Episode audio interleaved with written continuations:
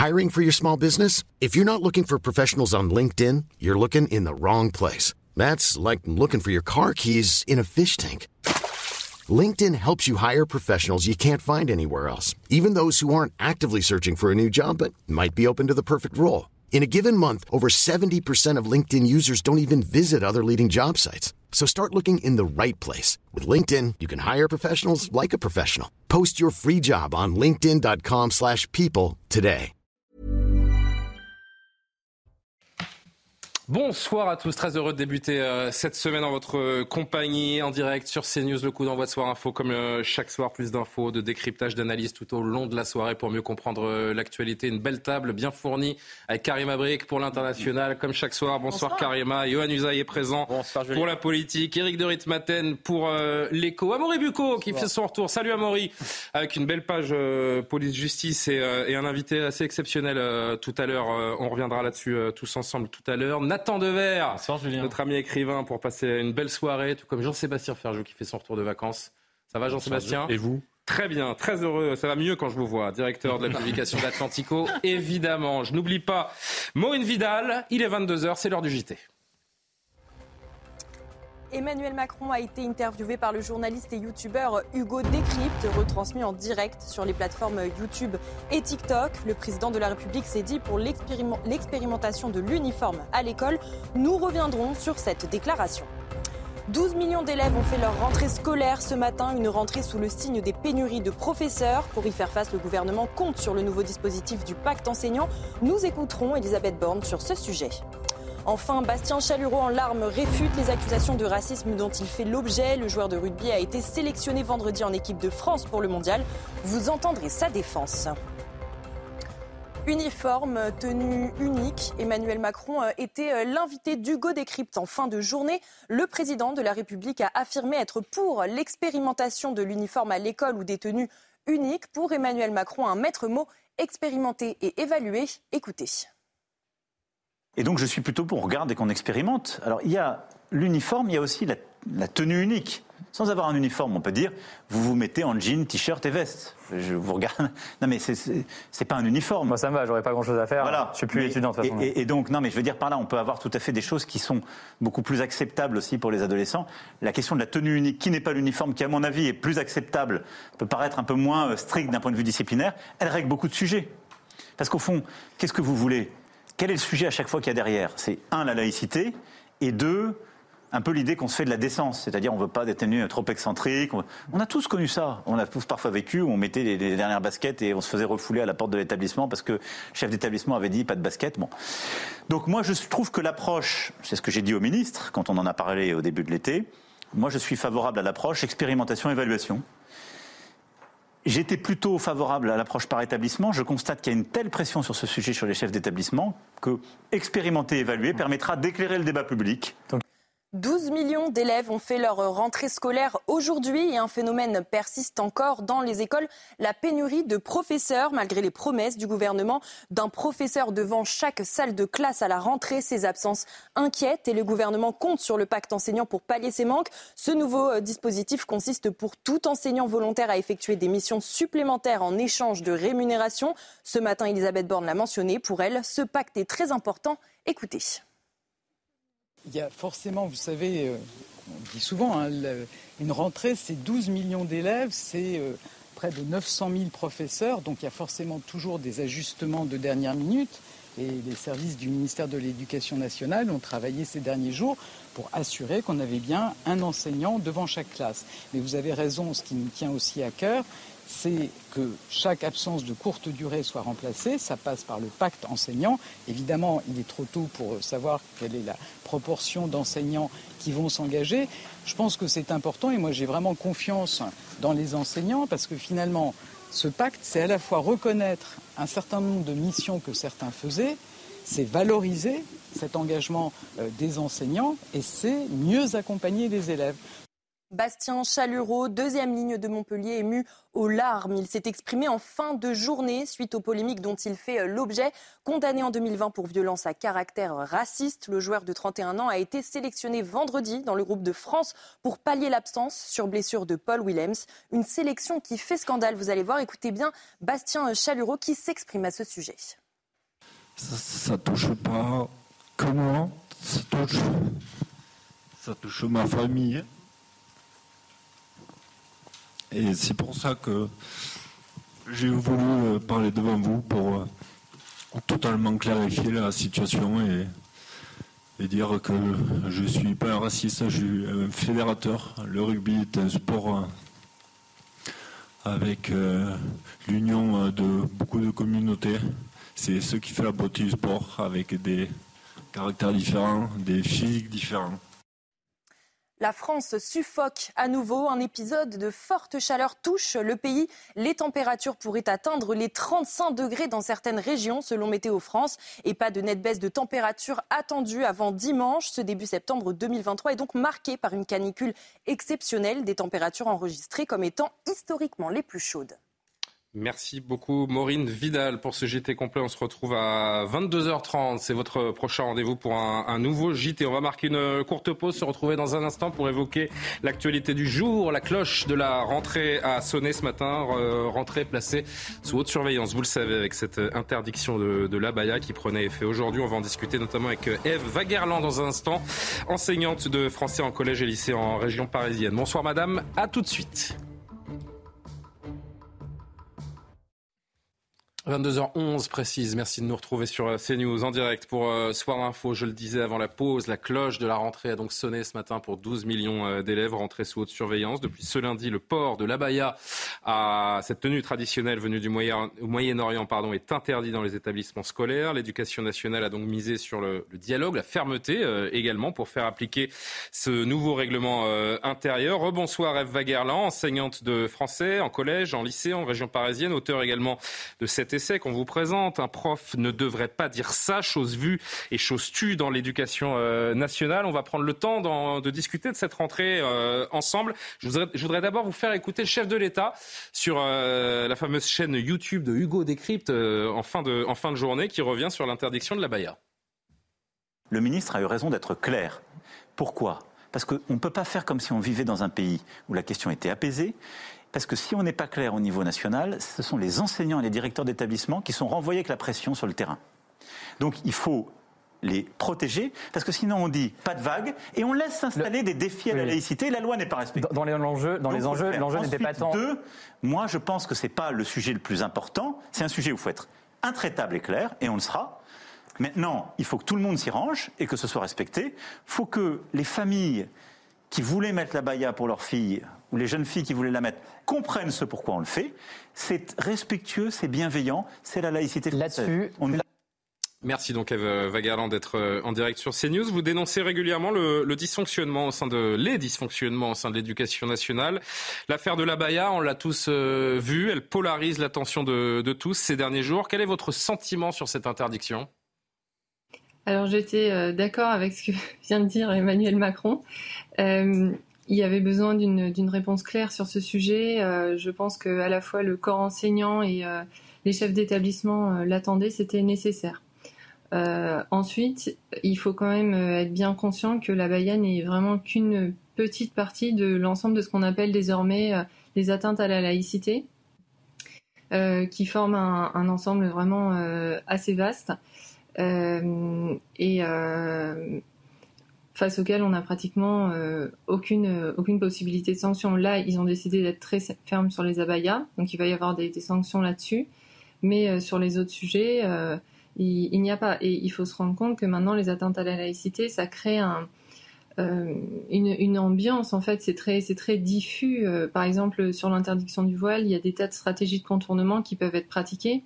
On a de plus en plus de jeunes filles qui portent des capuches toute la journée dans les établissements scolaires.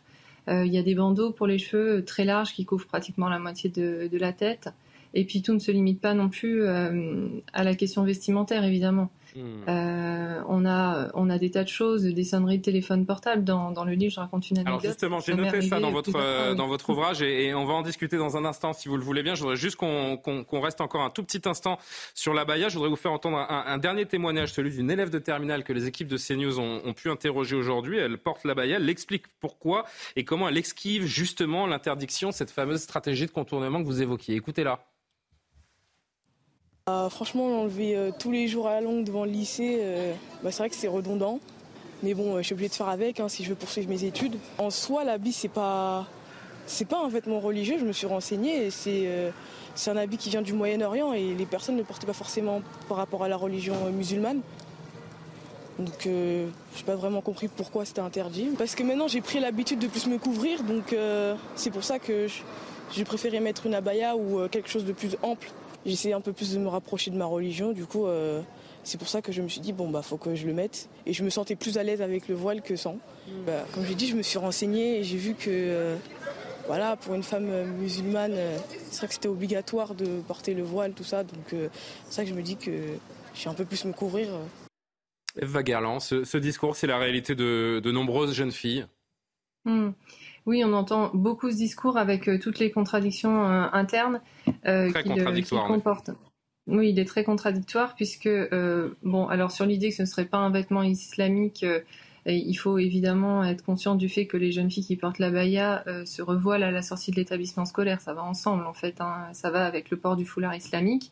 Donc euh, là-dessus, il n'y a, pas de, a pas de doute. Et ce qui est toujours très paradoxal dans le discours euh, qui est tenu par ces jeunes filles, c'est que euh, dans un premier temps, elles viennent expliquer que la baya n'est pas un vêtement islamique, et ensuite, elles viennent se plaindre du fait qu'on l'interdit parce qu'on serait islamophobe et parce qu'on les empêcherait d'exercer leur liberté religieuse.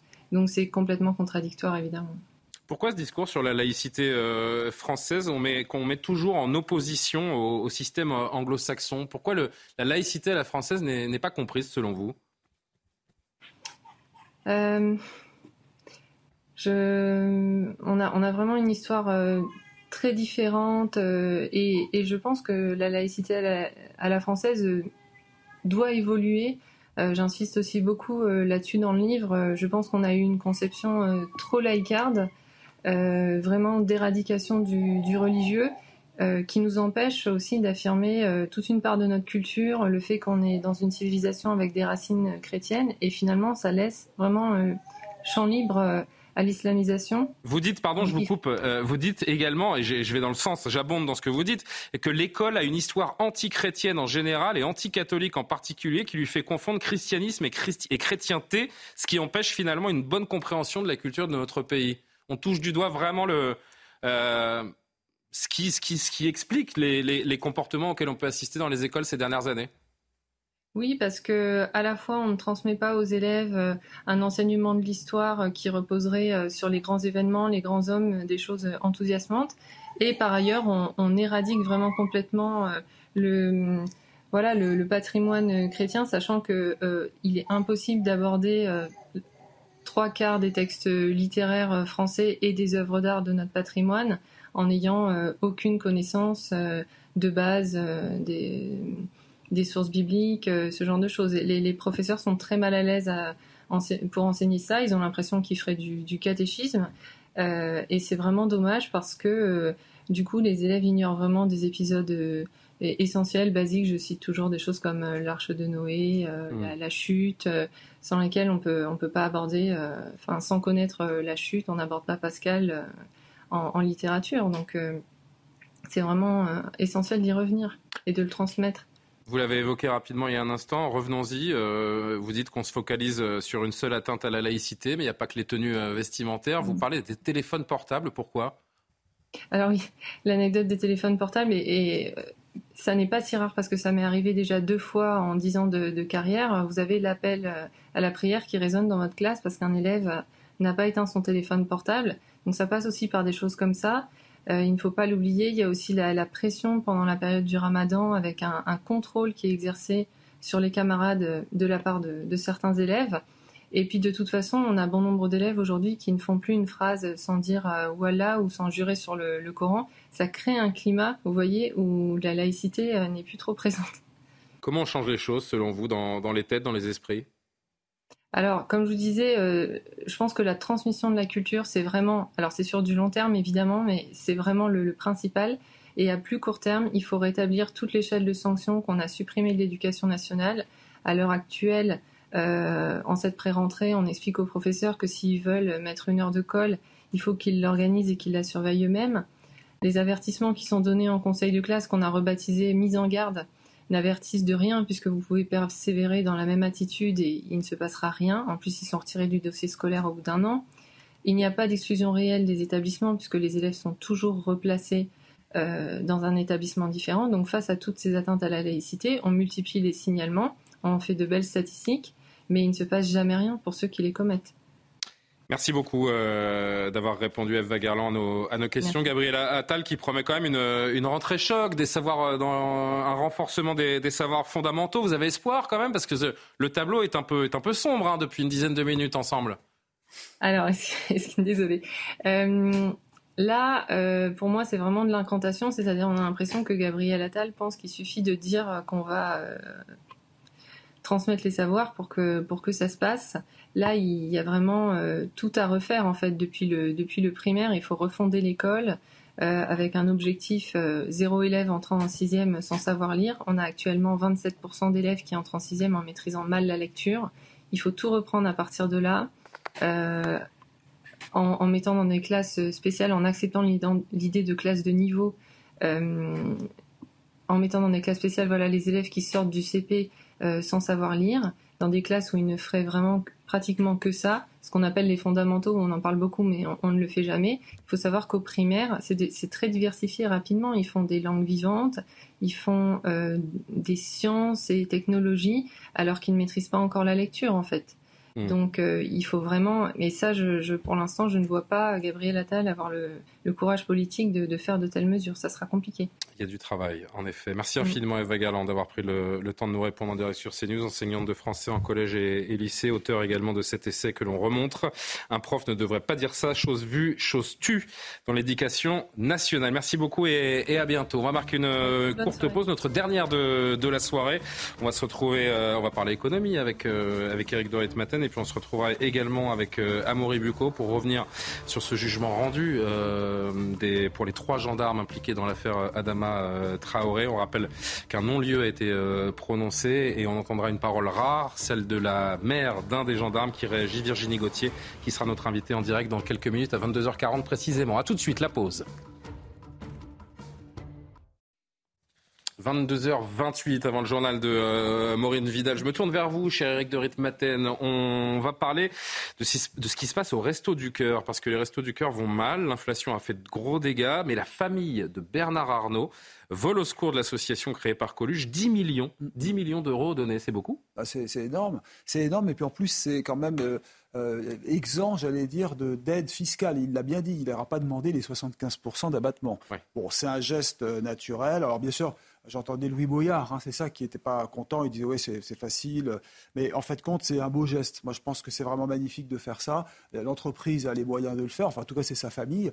Et puis ça va permettre de combler un trou de 35 millions d'euros. Hein. C'est mmh. aujourd'hui le problème des restos du cœur. D'ailleurs le patron de la, de, des restos du cœur l'a dit. Que dit-il euh, d'ailleurs bah, Il dit que ça peut durer trois ans, pas plus, parce qu'il y a de plus en plus de pauvreté en France. Si vous voulez, euh, il y a aussi que d'ici trois ans les restos pourraient fermer. Voilà c'est ça, les restos pourraient fermer. Et puis en même temps vous avez énormément de monde qui qui, s'y rend. Vous avez des, parfois même des étudiants hein, qui vont manger au Resto du Cœur. Et euh, il en, on en est au point à se demander s'il ne faudrait pas réglementer l'accès au Resto du Cœur. C'est-à-dire demander un, un, un, relevé fiscal, savoir si vraiment euh, on, on, mérite d'aller au Resto du Cœur, parce qu'aujourd'hui, c'est un peu une porte ouverte. Et il l'a dit, hein, il y a quand même aujourd'hui euh, 150 000 bénéficiaires qui pourraient être exclus des Restos du Cœur, parce qu'on peut y aller comme ça, comme on veut. Alors, les entreprises interviennent. Hein, il y a Carrefour, il y a Intermarché qui a dit qu'ils allaient euh, monter au créneau. Il y a le gouvernement aussi qui, oui. est intervenu. 15 millions. Ils vont donner 15 millions, alors que n'oubliez pas euh, que la France verse déjà 150 millions d'euros à l'aide alimentaire, d'une manière générale, pour toutes les associations, 150 millions d'euros par an. Et moi, la réflexion que je fais, c'est que euh, la France, qui est un pays extrêmement généreux en termes de social, vous savez, on ne le dit pas assez souvent, mais il y a un tiers de, du PIB. Le PIB, c'est la richesse que crée un pays. Euh, un tiers de cette somme, plus de 3 000 milliards, va directement euh, au social, retraite comprise, bien sûr, de, la sécurité sociale, mais ça fait 800 milliards, 3 fois 8, 24, oui, 2 milliards, 2400, 2500 milliards. Mais vous vous rendez compte que ça représente un tiers, et malgré ça, la la, misère monte. Alors, cette semaine, il va y avoir d'ailleurs le, la banque, le Secours populaire qui va révéler l'état de la pauvreté en France. Mais cette pauvreté monte. Vous avez de plus en plus de, sans-abri dans la rue. Et puis, cette précarité qui, s'installe, notamment euh, chez les jeunes aussi. On est un petit peu en retard, Eric. Euh, on va lancer le JT dans un instant, mais on ne pouvait pas euh, parler des restos et de ce don de, Bernard Arnault sans, de Bernard Arnault sans mm. montrer également ce tweet du député LFI Louis Boyard qui réagit aujourd'hui à ce don de, 10 millions. C'est 0,0047% de toute sa fortune. S'il voulait, il pourrait éradiquer la pauvreté en France, mais il préfère faire de la communication. Alors ça, c'est facile de dire ça, parce que si vous voulez, moi, Franchement, c'est pas fort de la part de Boyard. Fort Boyard, oui. Ah oui, d'accord. Oh là là. Non mais tout ça pour dire qu'on euh, on tape systématiquement sur les patrons. C'est les patrons qui réussissent, qui entreprennent. Il faut quand même pas oublier que c'est 175 000 emplois LVMH euh, et que cette entreprise est partie pratiquement de, de zéro. C'est le courage d'un homme qui a monté cette entreprise, qu'il ait de l'argent très bien. En tout cas, il en fait bénéficier. Ce qu'il dit est faux. Ce que dit Boyard, est faux bah, C'est-à-dire que c'est le, j'allais dire, c'est le marxisme facile. Voilà, c'est facile. Surtout... On tape sur la richesse, sur les gens qui réussissent. C'est, on envie les gens, mais qu'est-ce qu'il ferait lui? Voilà, c'est la question que je lui pose. C'est confondre, C'est confondre un flux et un stock. C'est pas parce qu'une fois que vous l'aurez dépensé la fortune de Bernard Arnault, ce qui est absurde parce que je veux dire, derrière ce sont des actions, c'est pas de l'argent qu'il a euh, dans un coffre euh, dans sa maison, c'est pas Picsou. Donc une fois que vous l'avez dépensé, il se passe quoi pour les pauvres? Et surtout, moi, ce que je trouve absolument délirant de la part des réactions, parce qu'il y a eu euh, Louis Boyard, mais il y en a eu un certain nombre d'autres socialistes ou de la France insoumise, c'est dire, mais quand même dans un pays, et Eric le soulignait, dans un pays qui consacre autant de sa richesse nationale aux dépenses publiques, 58% du PIB va à la dépense publique. On n'arrive déjà pas à éradiquer la pauvreté, alors qu'en Scandinavie, ceux qui dépensent, qui prennent autant d'impôts que nous, eux, ils y arrivent. On ne va pas en plus donner plus d'argent à l'État ou prélever plus sur les riches pour que ce soit l'État qui continue à mal le dépenser. Attends, très vite. Très vite. Euh, je trouve choquant en 2023 que les Restos du Cœur existent aujourd'hui. Encore, parce que si Coluche était là, je pense qu'il se dirait, euh, lui qui voulait remuer euh, la merde, il pouvait peut-être pas s'imaginer qu'elle se multiplierait euh, après sa mort. Mais ce qui est encore plus choquant, c'est pas qu'ils existent, c'est qu'ils soient menacés de ne plus exister parce qu'il y a trop de pauvreté. Euh, on rêve tous d'une France, et, je crois que c'était quand même le vœu de Coluche, c'était de créer quelque chose de provisoire, où très vite, finalement, les restos du cœur n'existeraient plus parce qu'ils ne servent plus à rien. Et là, ils n'existent plus, enfin, ils sont menacés de ne plus exister parce qu'ils serviraient trop à quelque chose. Et ce paradoxe-là reflète, me semble-t-il, toute la situation sociale très paradoxale dans laquelle nous sommes aujourd'hui en France. Merci beaucoup Eric. 22h33. malheureusement oui, parce qu'il fallait rendre hommage à Coluche quand même, hein, euh, qui a créé cette, euh, cette association à Europe 1. Non, mais euh, moi je m'en souviens, j'étais jeune journaliste à l'époque et il a lancé vraiment en direct sur Europe 1. Cette émission s'appelait Il y en aura pour tout le monde, je m'en souviens très bien. On le voyait aller, c'est rue François 1er à l'époque Europe 1. Et c'était émouvant, mais il le disait, c'est vrai, vous avez raison, j'espère que ça ne durera pas. Et on espère surtout que les restos du cœur pourront perdurer tant que les plus nécessiteux d'entre nous en auront, en auront besoin. Pardon pour le retard, Maureen Vidal, il est 22h34, le JT, les titres, avec vous. 12 millions d'élèves ont fait leur rentrée scolaire 12 millions d'élèves ont fait leur rentrée scolaire ce matin, une rentrée sous le signe des pénuries de professeurs. Pour y faire face, le gouvernement compte sur le nouveau dispositif du pacte enseignant. Nous écouterons Elisabeth Borne sur ce sujet.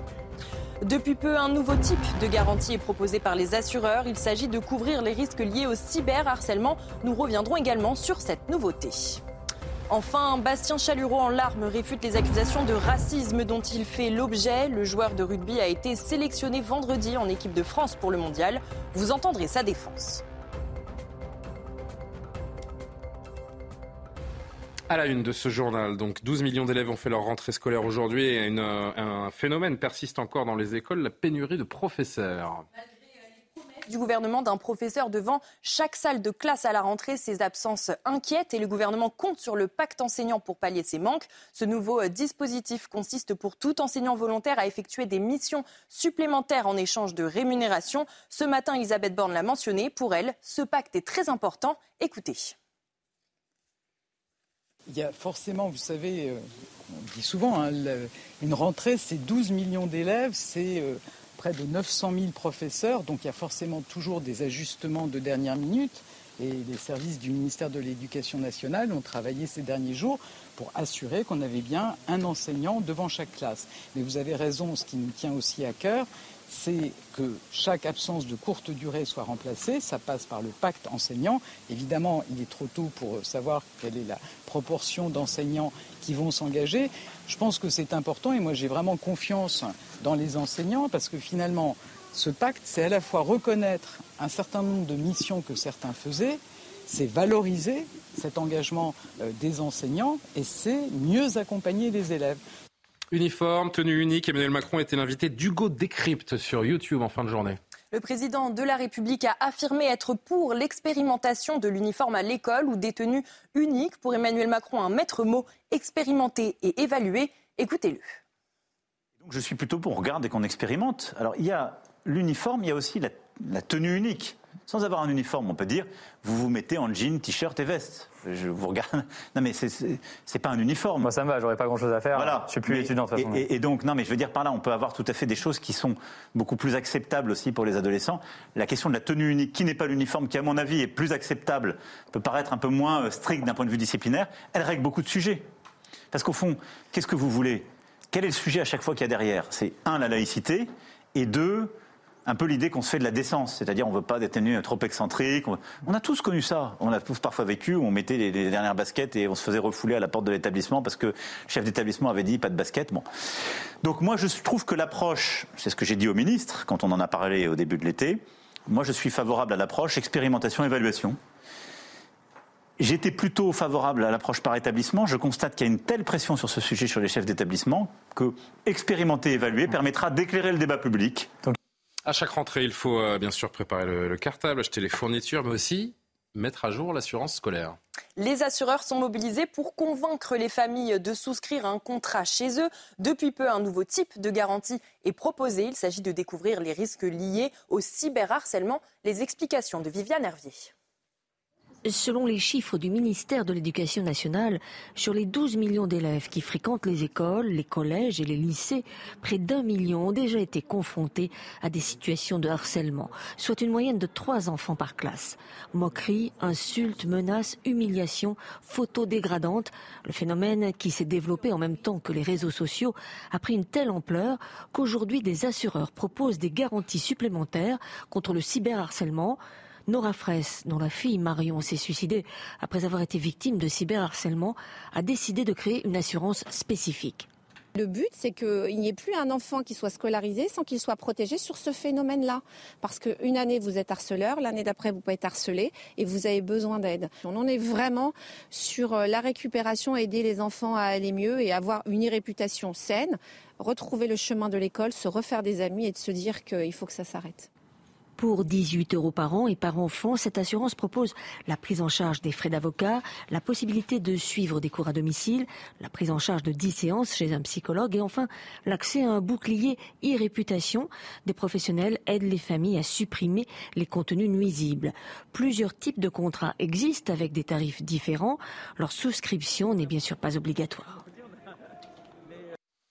On poursuit ce journal avec ce, ce policier qui a mis fin à ses jours à Dijon. Dans la nuit de dimanche à lundi, un policier du commissariat de Dijon s'est suicidé sur son lieu de travail. Le corps de l'officier de police judiciaire a été retrouvé peu avant 3 heures lundi dans les locaux. De nombreux témoignages de soutien ont été adressés à ce policier sur les réseaux sociaux. Depuis le début de l'année, 23 policiers se sont suicidés. Et on y reviendra avec Amaury Bucco dans le journal de, 23h tout à l'heure. Bastien Chalureau, deuxième ligne de Montpellier, ému aux larmes aujourd'hui.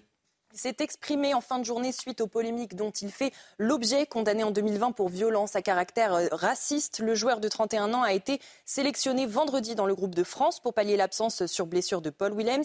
Une sélection qui fait scandale. Écoutez Bastien Chalureau qui s'exprime à ce sujet. Ça, ne touche pas que moi, ça touche, ça touche ma famille. Et c'est pour ça que j'ai voulu euh, parler devant vous pour euh, totalement clarifier la situation et, dire que je ne suis pas un raciste, je suis un fédérateur. Le rugby est un sport euh, avec l'union de beaucoup de communautés. C'est ce qui fait la beauté du sport, avec des caractères différents, des physiques différents. Merci beaucoup Maureen. Rendez-vous donc à 23h pour un prochain euh, journal complet. Je me tourne vers vous, Amaury euh, Bucco. On parle désormais de ce nouveau rebondissement dans l'affaire Traoré. Ça s'est passé vendredi. Hein. Les, trois gendarmes impliqués dans l'interpellation du jeune homme de 24 ans décédé peu après en juillet 2016, eh bien, ils ont bénéficié d'un non-lieu, une décision qui met un terme provisoire à une enquête houleuse. Pour en parler avec nous, je la présente d'ores et déjà. Bonsoir madame Virginie Gauthier, vous êtes maire d'un gendarme impliqué dans, l'interpellation d'Adama Traoré en, 2016. Merci mille fois de euh, témoigner sur, euh, sur CNews. Et je vous donnerai la parole dans, trois minutes. Le temps, à Maury, de faire le point, de recontextualiser cette affaire pour nos téléspectateurs. L'affaire Traoré, revenons-en aux faits. Rappelez-nous ce qu'est cette affaire en quelques mots. Alors l'affaire Traoré, euh, c'est cette interpellation qui est survenue le 19 juillet 2016 à 60 km de Paris, hein, à Beaumont-sur-Oise. Et ce jour-là, eh vous avez trois gendarmes euh, qui viennent interpeller Bagui Traoré. Bagui Traoré, c'est le frère d'Adama, qui est recherché pour extorsion de fonds avec violence. Les gendarmes se dirigent vers lui. Il est accompagné de son frère Adama. Mais la surprise, ce n'est pas Bagui Traoré qui part en courant face aux gendarmes, mais c'est Adama Traoré. Alors pourquoi? Probablement parce qu'il portait ce jour-là 3 000 euros en liquide et une petite quantité de drogue. Alors, une course-poursuite acharnée en s'ensuit entre Adama Traoré et les gendarmes. Euh, des témoins décrivent Adama Traoré comme très essoufflé, voire souffrant. Et finalement, Adama Traoré est interpellé dans un appartement, euh, menotté, emmené en voiture à la caserne de gendarmerie. Dans la voiture, il perd connaissance. Et si finalement, arrivé à la, caserne de gendarmes, qu'il fait un arrêt cardiaque. Et malgré l'intervention des pompiers, eh bien, il n'arrive pas, il ne survivra pas d'un point de vue judiciaire, que s'est-il passé Qu'a révélé l'instruction pour aboutir sur ce fameux non-lieu dont on va discuter avec Virginie Gauthier? Bah Alors déjà, l'instruction, elle a été extrêmement longue. Elle a duré six ans, six années pendant lesquelles vous avez eu plus de 3000 procès verbaux qui ont été euh, concentrés dans ce dossier. Vous avez eu euh, deux autopsies euh, sur le corps d'Adama Traoré et huit expertises judiciaires médicales. Le but à chaque fois, eh bien, c'était de comprendre euh, pourquoi et comment Adama Traoré est mort. Est-ce que c'était l'action des gendarmes qui a déclenché sa mort ou est-ce qu'il y avait d'autres facteurs qui expliquent sa mort? Alors finalement, eh bien, les conclusions de cette instruction judiciaire, et c'est pourquoi il y a non-lieu, c'est que la mort d'Adama Traoré eh bien, était un accident qui est provoqué par une conjonction de facteurs. Alors vous avez d'abord le très important effort physique qu'a réalisé Adama Traoré pour fuir les gendarmes. Ensuite, vous avez eu un coup de chaleur consécutif à cet effort physique. Et ensuite, vous avez enfin euh, des problèmes de santé antérieurs. Adama Traoré avait des problèmes, notamment une malformation cardiaque. Et finalement, l'interpellation des gendarmes n'est qu'un facteur qui est aggravé, mais n'est pas le premier facteur. Et d'ailleurs, dans l'instruction, tout au long de l'instruction, eh bien, les gendarmes n'ont pas été mis en cause pour des violences. toutes les violences, la force qu'ils ont utilisée, eh bien, été euh, définie comme légitime et proportionnée. Un dernier mot. Euh, est-ce que c'est la fin de l'affaire Traoré, ce jugement? Alors, pas sûr. Je rappelle que depuis le début euh, de l'affaire, Assa Traoré accuse presque tout le monde de mentir. Elle avait écrit une sorte de lettre à la manière de Zola qui s'intitulait J'accuse. Elle accusait euh, de mentir les procureurs, les juges d'instruction, les médecins, les experts. Elle avait même accusé les gendarmes d'avoir tué volontairement Adama Traoré et de l'avoir fait notamment parce qu'il était noir. Alors, a priori, donc, euh, d'un point de vue médiatique, Assa Traoré va continuer, si vous voulez, à asséner ses vérités. Euh, elle va notamment le faire lors de la manifestation demain qui va se tenir à Paris. En revanche, on n'entend pas les gendarmes qui sont bien sûr tenus à leur devoir de réserve, mais aussi on entend très peu la famille des gendarmes. Et c'est pourquoi on, euh, voulait interroger ce soir justement euh, la mère d'un des gendarmes qui veut s'exprimer ce soir sur CNews. Virginie Gauthier, vous êtes donc en direct avec nous. Merci beaucoup d'avoir patienté et merci surtout de, prendre le temps et le, courage de nous, de nous répondre. sept ans Sept ans, voilà le, temps euh, qui est passé euh, depuis le, décès de, de, Adama Traoré, de ses procédures judiciaires, battages médiatiques. Qu'est-ce que vous ressentez aujourd'hui? Qu'est-ce que vous avez envie de, nous dire euh, dans un premier temps? Ben, Dans un premier temps, je dirais que je vais réagir comme une mère. C'est-à-dire que ma première pensée, elle va en fait à la maman d'Adama Traoré. parce que je me demande comment cette maman va pouvoir faire le deuil de son fils alors que sa belle-fille lui dit depuis sept ans qu'Adama a été victime de violences policières et qu'il s'agit d'un crime raciste. Euh, pour moi, je dirais que la douleur de cette maman, elle a été sacrifiée sur l'autel médiatico-politique. Euh, quant à Adama Traoré, il a été érigé en symbole des violences policières et de la lutte contre le racisme, alors qu'il ne s'agit ni d'une violence policière, ni d'un acte raciste. Il n'y a rien dans le dossier, strictement rien, qui permet euh, d'imputer une faute quelconque aux gendarmes qui ont, qui ont procédé à cette arrestation, dont votre, votre fils fait partie, bien sûr. Hein. Il n'y a strictement rien. Il n'y a, mais vraiment rien. Enfin, je veux dire, c'est, c'est ce qui est hallucinant, c'est que c'est duré si longtemps. Et là, je rejoins Assa Traoré, c'était beaucoup trop long. C'est vraiment, c'est cette année qui ont été vraiment où les, juges ont passé leur temps à examiner toutes les procédures qui leur ont été remises, sept ans à auditionner, sept ans à accepter les actes qui ont été remis à la dernière minute. 7 ans à écouter, 7 ans à se faire menacer, à avoir son nom divulgué, 7 ans à subir des pressions médiatiques pour les juges. C'est terrible. Et 7 ans pour rendre une justice à des gendarmes qui n'ont jamais, jamais été mis en examen. Justement, euh, votre fils et ces gendarmes n'ont jamais été mis en, examen. Vous prenez la parole, vous avez pris la parole, vous avez écrit un, livre il y, a, il y a quelque temps. Là encore, vous, vous défendez votre, votre enfant. Un mot sur la gendarmerie. Vous avez, vous avez été abandonné par l'institution ou pas, selon vous? Non, je n'ai pas été abandonné par la gendarmerie. Euh, je ne fais pas partie de la gendarmerie. Non, mais euh, votre fils en fait partie, bien sûr. Oui, mon fils en fait partie, mais il n'a pas, il n'a pas été abandonné. Il a été complètement soutenu par, par sa hiérarchie. Ça, c'est une certitude. Euh, et heureusement. Dans quel état psychologique il est aujourd'hui? J'imagine, bien sûr, c'est votre enfant. Il a été, enfin, il y a eu ce non-lieu prononcé vendredi. Quelle a été sa, sa première réaction? Qu'est-ce que vous vous êtes dit tous les deux? On ne s'est pas dit grand-chose, euh, parce qu'en fait, je, je, crois que si, si mon fils doit s'exprimer un jour, c'est lui qui le fera. Euh, la seule chose que moi, je peux vous dire en tant que mère, c'est que ça a été évidemment un soulagement, et que la seule chose pour notre famille maintenant, c'est de pouvoir vivre dans la sérénité et pouvoir se reconstruire. Pardon de vous rappeler de ce triste soir de 2016, mais... Vous vous souvenez des heures qui ont, qui ont suivi ce, drame, quand votre fils vous a téléphoné, bouleversé Vous avez des, des souvenirs, des briefs de, de, cet appel, de cette, cette bascule finalement dans, dans votre existence, euh, la sienne, mais celle de toute votre famille, j'imagine? Oui, ça a été quelque chose de très très euh, euh violent. Ça a été quelque chose de, qui m'a mis en état sidération au départ, qui m'a fait ne pas comprendre ce qui se passait. Enfin, dire que c'est votre fils et tout d'un coup, il est accusé euh, très très vite d'un crime qu'il n'a pas commis et c'est extrêmement compliqué. Donc euh, ça a été violent, ça a été douloureux pour tout le monde. Euh, pour toute la famille, pour tous les, pour tout, tout, tout l'environnement. Et c'est vrai que c'est pour ça qu'on a on n'a plus envie. C'est-à-dire que euh, là, au bout de sept ans, comment est-ce qu'on peut penser, enfin, je dire, vraiment, pour moi, c'est de, l'ordre de l'incompréhensible, comment est-ce qu'on peut penser sincèrement que les juges ont oublié quelque chose alors qu'ils ont travaillé dessus pendant sept ans Est-ce qu'ils ont violé le droit? Est-ce qu'ils sont incohérents? Est-ce que l'enquête a été bâclée? Non, c'est impossible. Donc, mmh. euh, euh, on ne peut pas mettre en accusation des gendarmes qui n'ont jamais été mis en examen. Qu'est-ce qui vous a fait le plus mal ces, dernières années Ces accusations contre, contre votre fils ou cette, il faut le dire aussi, hein, cette forme de, de, sympathie médiatique quasi généralisée à l'endroit de la, de la famille Traoré? Euh, oui, c'était pour moi, et j'en parle beaucoup dans le livre, quelque chose de l'ordre de l'incompréhensible. Ça l'est toujours. Euh, si on voit ce qui se passe en ce moment, ça fait plusieurs jours qu'on sait, si les Français n'ont pas compris, le 5 septembre, il y a une manifestation qui a lieu à tel endroit, à telle heure. C'est pas écrit venez nombreux, mais presque. Hein. Donc euh, c'est vraiment pour moi quelque chose d'assez sidérant, le JDD, l'IB, France Info, le Parisien. Tout le monde s'est saisi de ça. Et tout d'un coup, euh, pour moi, c'est quelque chose qui est vraiment très grave. Parce que euh, pouvoir faire passer cette information à se rassembler autour d'elle pour quelque chose qui est pour moi de l'ordre de l'inadmissible puisque la justice a fait son travail. Et dire venez tous nombreux, ça voudrait dire que la justice n'a pas fait son travail. Et ça, je trouve que c'est extrêmement grave. Vous avez déjà échangé avec Assa Traoré? Pardon? Vous avez déjà rencontré ou échangé avec Assa Traoré? Non, je, euh, honnêtement, je vois pas l'intérêt, mais euh, pour moi, elle n'est pas.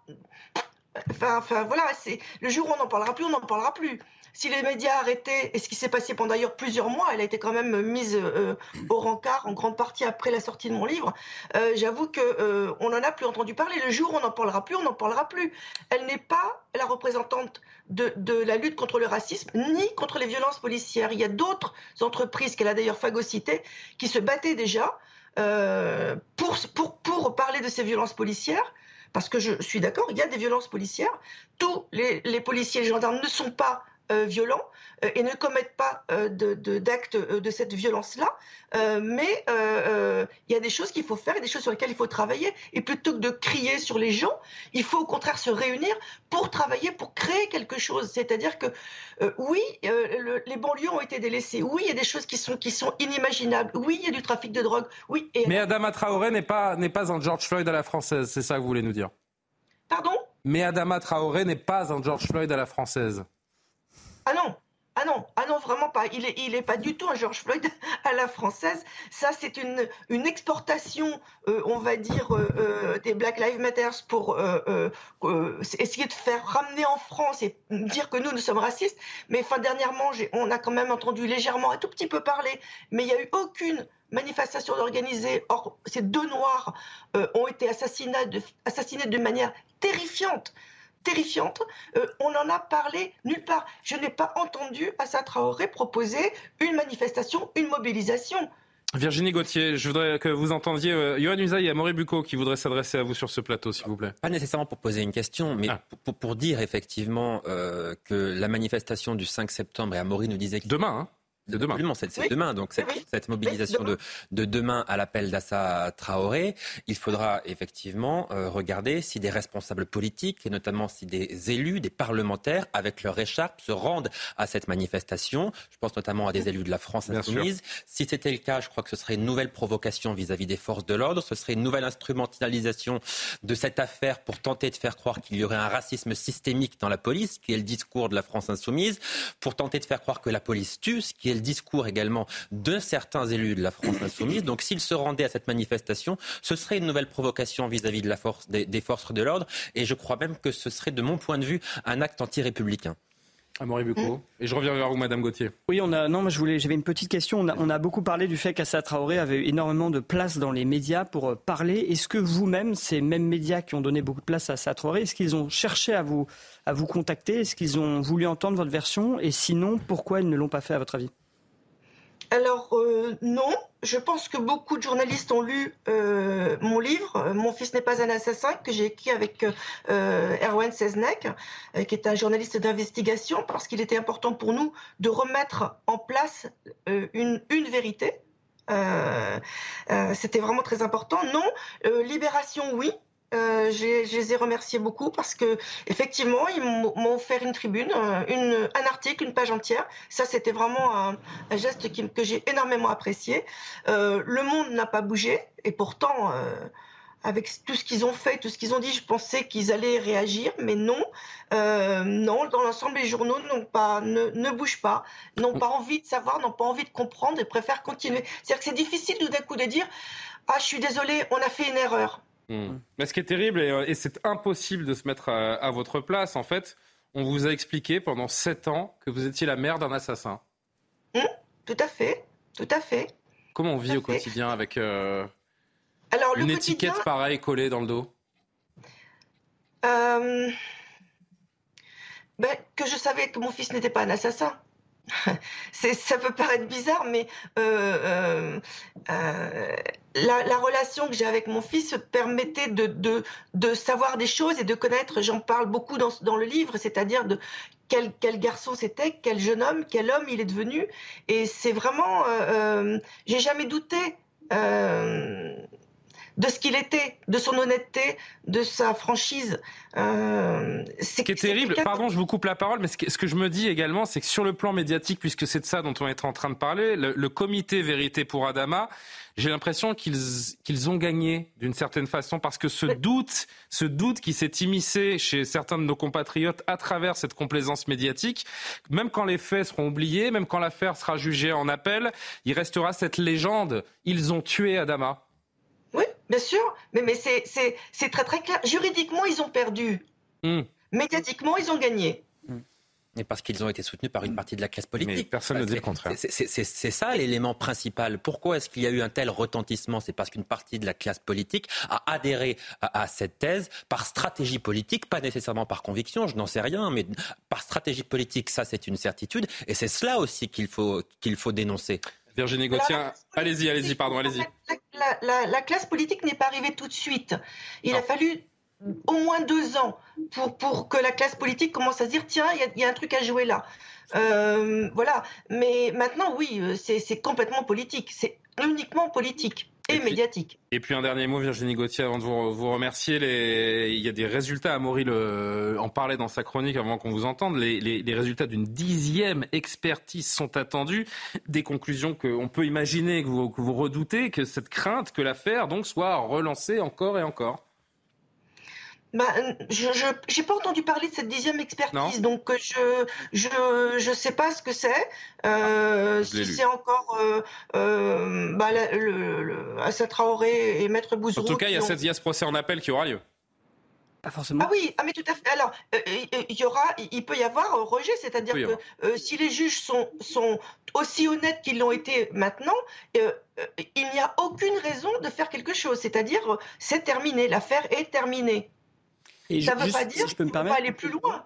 On n'est même pas d'ailleurs au stade du procès, c'est-à-dire que là, comme les gendarmes n'ont pas été mis en examen, il n'y a pas de coupable, il n'y a pas de faute, donc il n'y a pas eu de procès. Le non-lieu a, a même eu lieu, si vous voulez, à la fin de l'instruction, parce qu'on a estimé que finalement, comme il n'y avait pas de faute commise, il ne pouvait même pas y avoir de procès. On est, on est vraiment dans un stade, euh, vous voyez, euh, j'allais dire plus, plus fort dans, dans la non-culpabilité des gendarmes.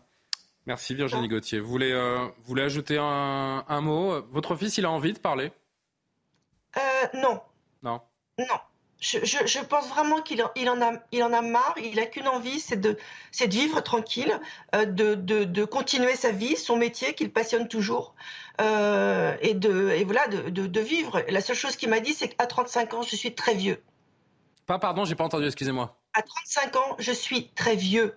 Ouais. Et je pense que cette histoire l'a fait vieillir vraiment très, très vite. Voilà. Merci infiniment d'avoir pris le temps de. Merci de m'avoir au moins la parole. Merci beaucoup. Mais c'est normal, et vous êtes la, vous êtes la bienvenue sur CNews. Je rappelle votre, votre livre, donc euh, publié il y a quelques mois. Mon fils n'est pas un assassin. Vous l'avez précisé en collaboration avec euh, Erwan Seznek. Merci beaucoup, Virginie Gauthier, et, et bon courage donc après ce, ce jugement et ce non-lieu euh, donné donc par la justice. Une réaction? Non, moi, ce qui m'intéressait, c'est savoir comment vivait son fils maintenant. Est-ce qu'il, euh, son nom, par exemple, est-ce que ça reste travaille. encore entaché Il voilà. Mais Est-ce qu'il doit se cacher? Est-ce qu'il est encore menacé? Est-ce que on lui en veut? Vous voyez, est-ce que malgré Est-ce qu'elle est encore avec nous, Madame, euh, Voilà, C'était Madame c'était la question que j'aurais posée.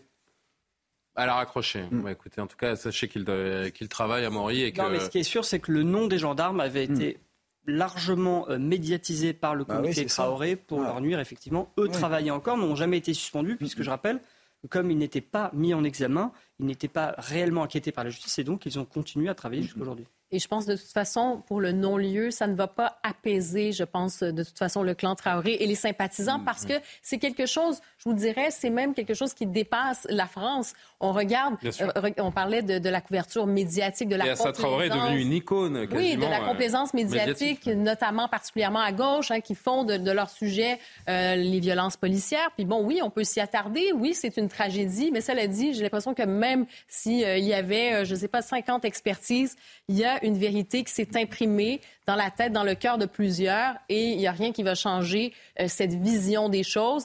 Et même, effectivement, ce courant-là, c'est devenu quelque chose d'extrêmement populaire. On a vu Assa Traoré, effectivement, qui avait fait la une euh, du, du Time Magazine. Donc, vraiment euh, perçu comme une icône, comme vraiment quelqu'un qui veut finalement libérer la société, les minorités qui seraient finalement euh, assujetties, même persécutées par un État qui serait euh, fort et qui en voudrait finalement à ces minorités. Il y a cette manifestation qui est organisée demain. Euh, Assa Traoré qui a dénoncé quand même après ce jugement une honte pour, euh, pour la France après cette décision de justice. Non, mais le fait que le comité Adama Traoré ait révélé, comme nous le dit Amaury, le, nom des gendarmes, euh, dit beaucoup de choses, à mon sens. Ça veut dire que ce comité et les politiques qui le soutiennent depuis maintenant des années, en réalité, ils ne cherchent pas la vérité, ils cherchent la vengeance. Parce que quand on jette en pâture des, des gendarmes, quand on dévoile leur nom et éventuellement leur adresse, euh, quand on les menace directement, ça veut dire qu'on cherche la vengeance. Et quand on est dans la vengeance, eh bien, on n'est pas dans la justice. Donc les mots qui sont utilisés aujourd'hui par ce comité Adama Traoré ne sont pas surprenants finalement. Et ils vont continuer, malgré ces décisions de justice. Il y a un appel, on verra si c'est confirmé ou non. Mais quoi qu'il arrive, ils continueront, me semble-t-il, Est-ce que la à de demain à la est- vengeance? La manifestation de demain n'est pas forcément autorisée, je crois aussi. Alors moi hein. j'ai essayé de me renseigner auprès de la préfecture de police de Paris. En, en principe, vous n'avez pas besoin de donner une autorisation, mais vous pouvez refuser que la manifestation ait lieu dire que vous n'êtes pas d'accord. Là, en l'occurrence, euh, je j'ai pas eu l'info. moi. Il nous reste 30 secondes. Je voudrais qu'on prenne le JT à l'heure euh, pour ne pas faire comme la demi-heure précédente. Euh, Nathan, un petit mot. En 30 secondes, ça va être un peu dur, mais je vais essayer. Euh, je pense que la question qui se pose derrière cette euh, affaire, c'est que une question de déontologie sur comment s'engage-t-on quand il est question de faits tragiques. Derrière l'affaire Tra- l'affaire Traoré, il y a évidemment la tragédie, la mort d'un individu, et euh, une tragédie qui pose directement ou indirectement des questions politiques. Et là, il peut y avoir un risque de court-circuit. Moi, je le dis très très clairement, hein, je l'ai toujours dit, l'affaire Traoré, je pense, au moins une semaine de travail intense euh, à ne faire que ça pour commencer à y voir clair entre toutes les expertises, toutes les contre-expertises, etc. Quand il y a eu l'affaire Dreyfus, les intellectuels qui se sont engagés en faveur de Dreyfus, ils ont pris ce temps de réflexion, d'enquête, à s'improviser, des, des, des, enfin, et d'ailleurs à essayer très très humblement de réfléchir sur euh, la datation des papiers, etc., etc. Et après, ils ont pris une position. Et je pense que ce qui s'est passé là, c'est qu'il y a eu la cristallisation d'un débat sur des questions beaucoup plus larges, les violences policières, la question de certaines banlieues, etc. Débat qui doit avoir lieu évidemment. Les débats, on doit avoir chaque avis, mais on ne peut pas euh, projeter euh, une position politique générale sur un fait tragique singulier. Et moi, je le dis très très clairement, il faut le dire aussi dans ce genre de débat, l'affaire Traoré, je n'y connais rien. Et je pense que les gens qui se sont exprimés à ce sujet dans un sens ou dans l'autre auraient dû faire ce travail de fond précisément euh, avant de s'exprimer. Vous n'y connaissez rien, vous avez été un petit peu long. Je suis désolé. Mal. Mais c'est difficile sur des sujets comme ça. Mais bien sûr, mais bien sûr. Vous aurez compris que c'était du, du second degré. 23h01, pardon Maureen, le journal. Les Restos du Cœur dans le besoin, l'association tire la sonnette d'alarme et le gouvernement répond et promet un soutien financier immédiat. Des millions d'euros vont être versés à l'association, vous allez voir. Nous reviendrons sur cette affaire avec plus de détails. 12 millions d'élèves ont fait leur rentrée scolaire ce matin, une rentrée sous le signe des pénuries de professeurs. Pour y faire face, le gouvernement compte sur le nouveau dispositif du pacte enseignant. Nous écouterons Elisabeth Borne sur ce sujet. Enfin, Bastien Chalureau en larmes réfute les accusations de racisme dont il fait l'objet. Le joueur de rugby a été sélectionné vendredi en équipe de France pour le mondial. Vous entendrez sa défense.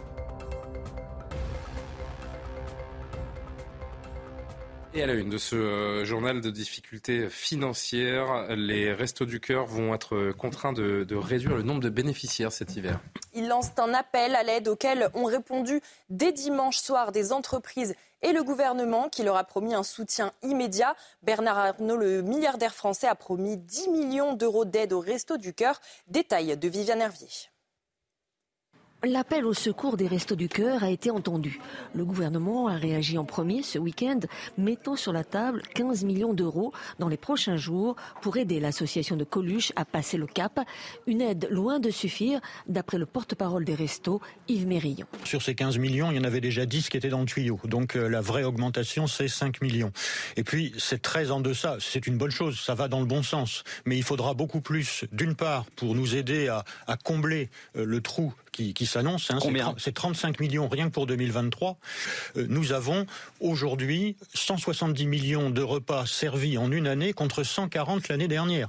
Un afflux impossible à absorber selon les Restos du Cœur qui font face également à l'augmentation des coûts de fonctionnement en raison de l'inflation. Résultat, l'association a estimé nécessaire de réduire le nombre de bénéficiaires.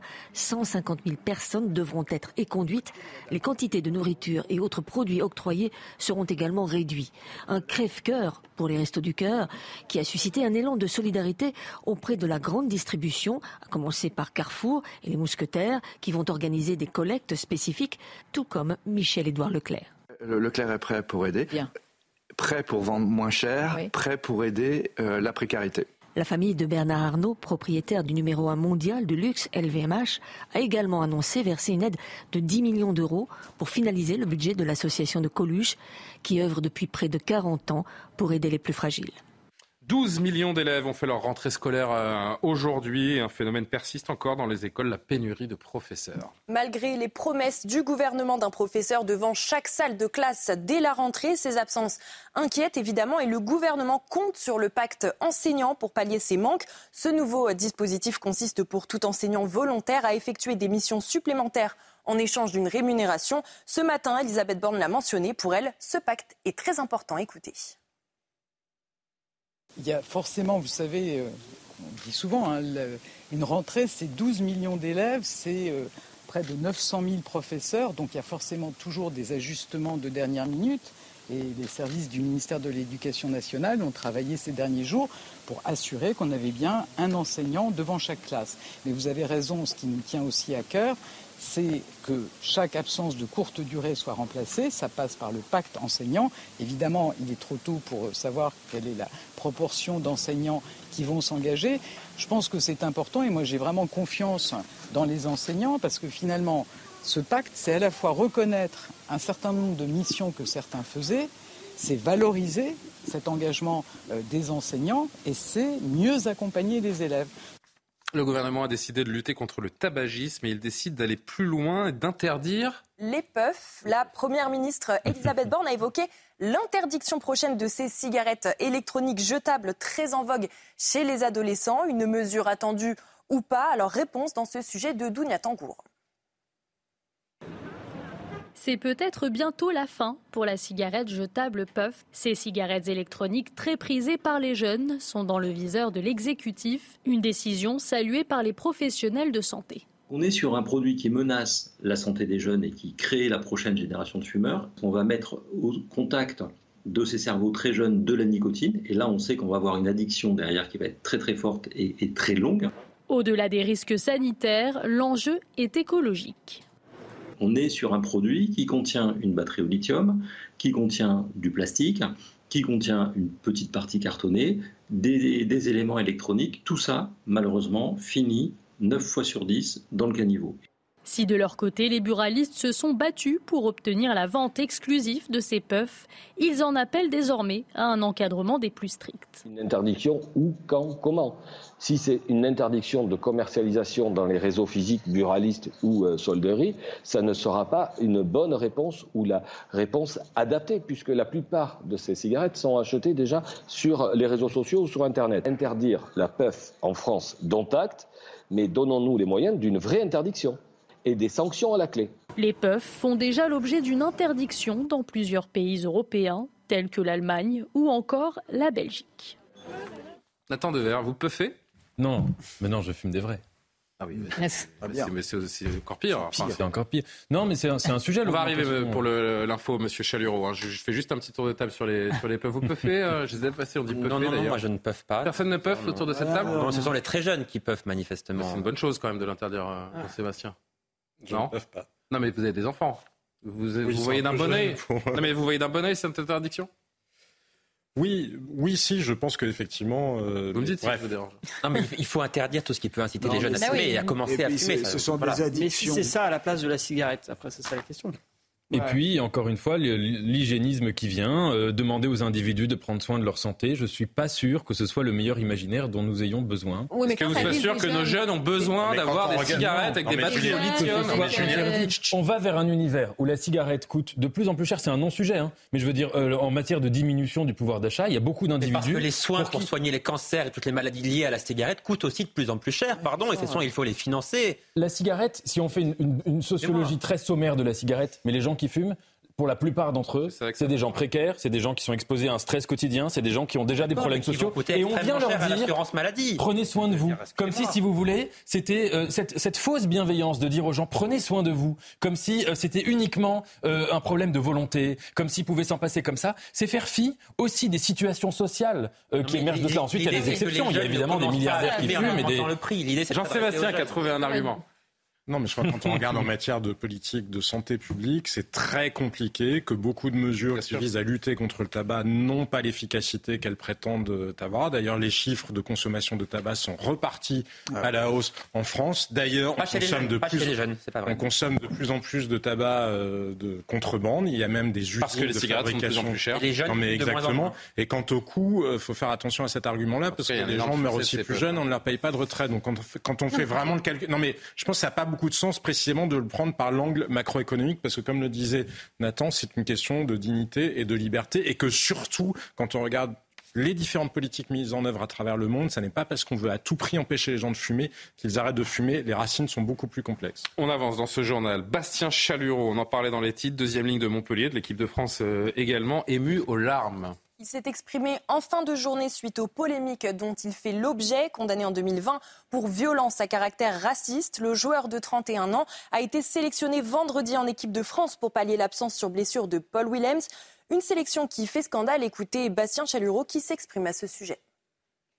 Ça, ne touche pas comment ça touche, ça touche ma famille.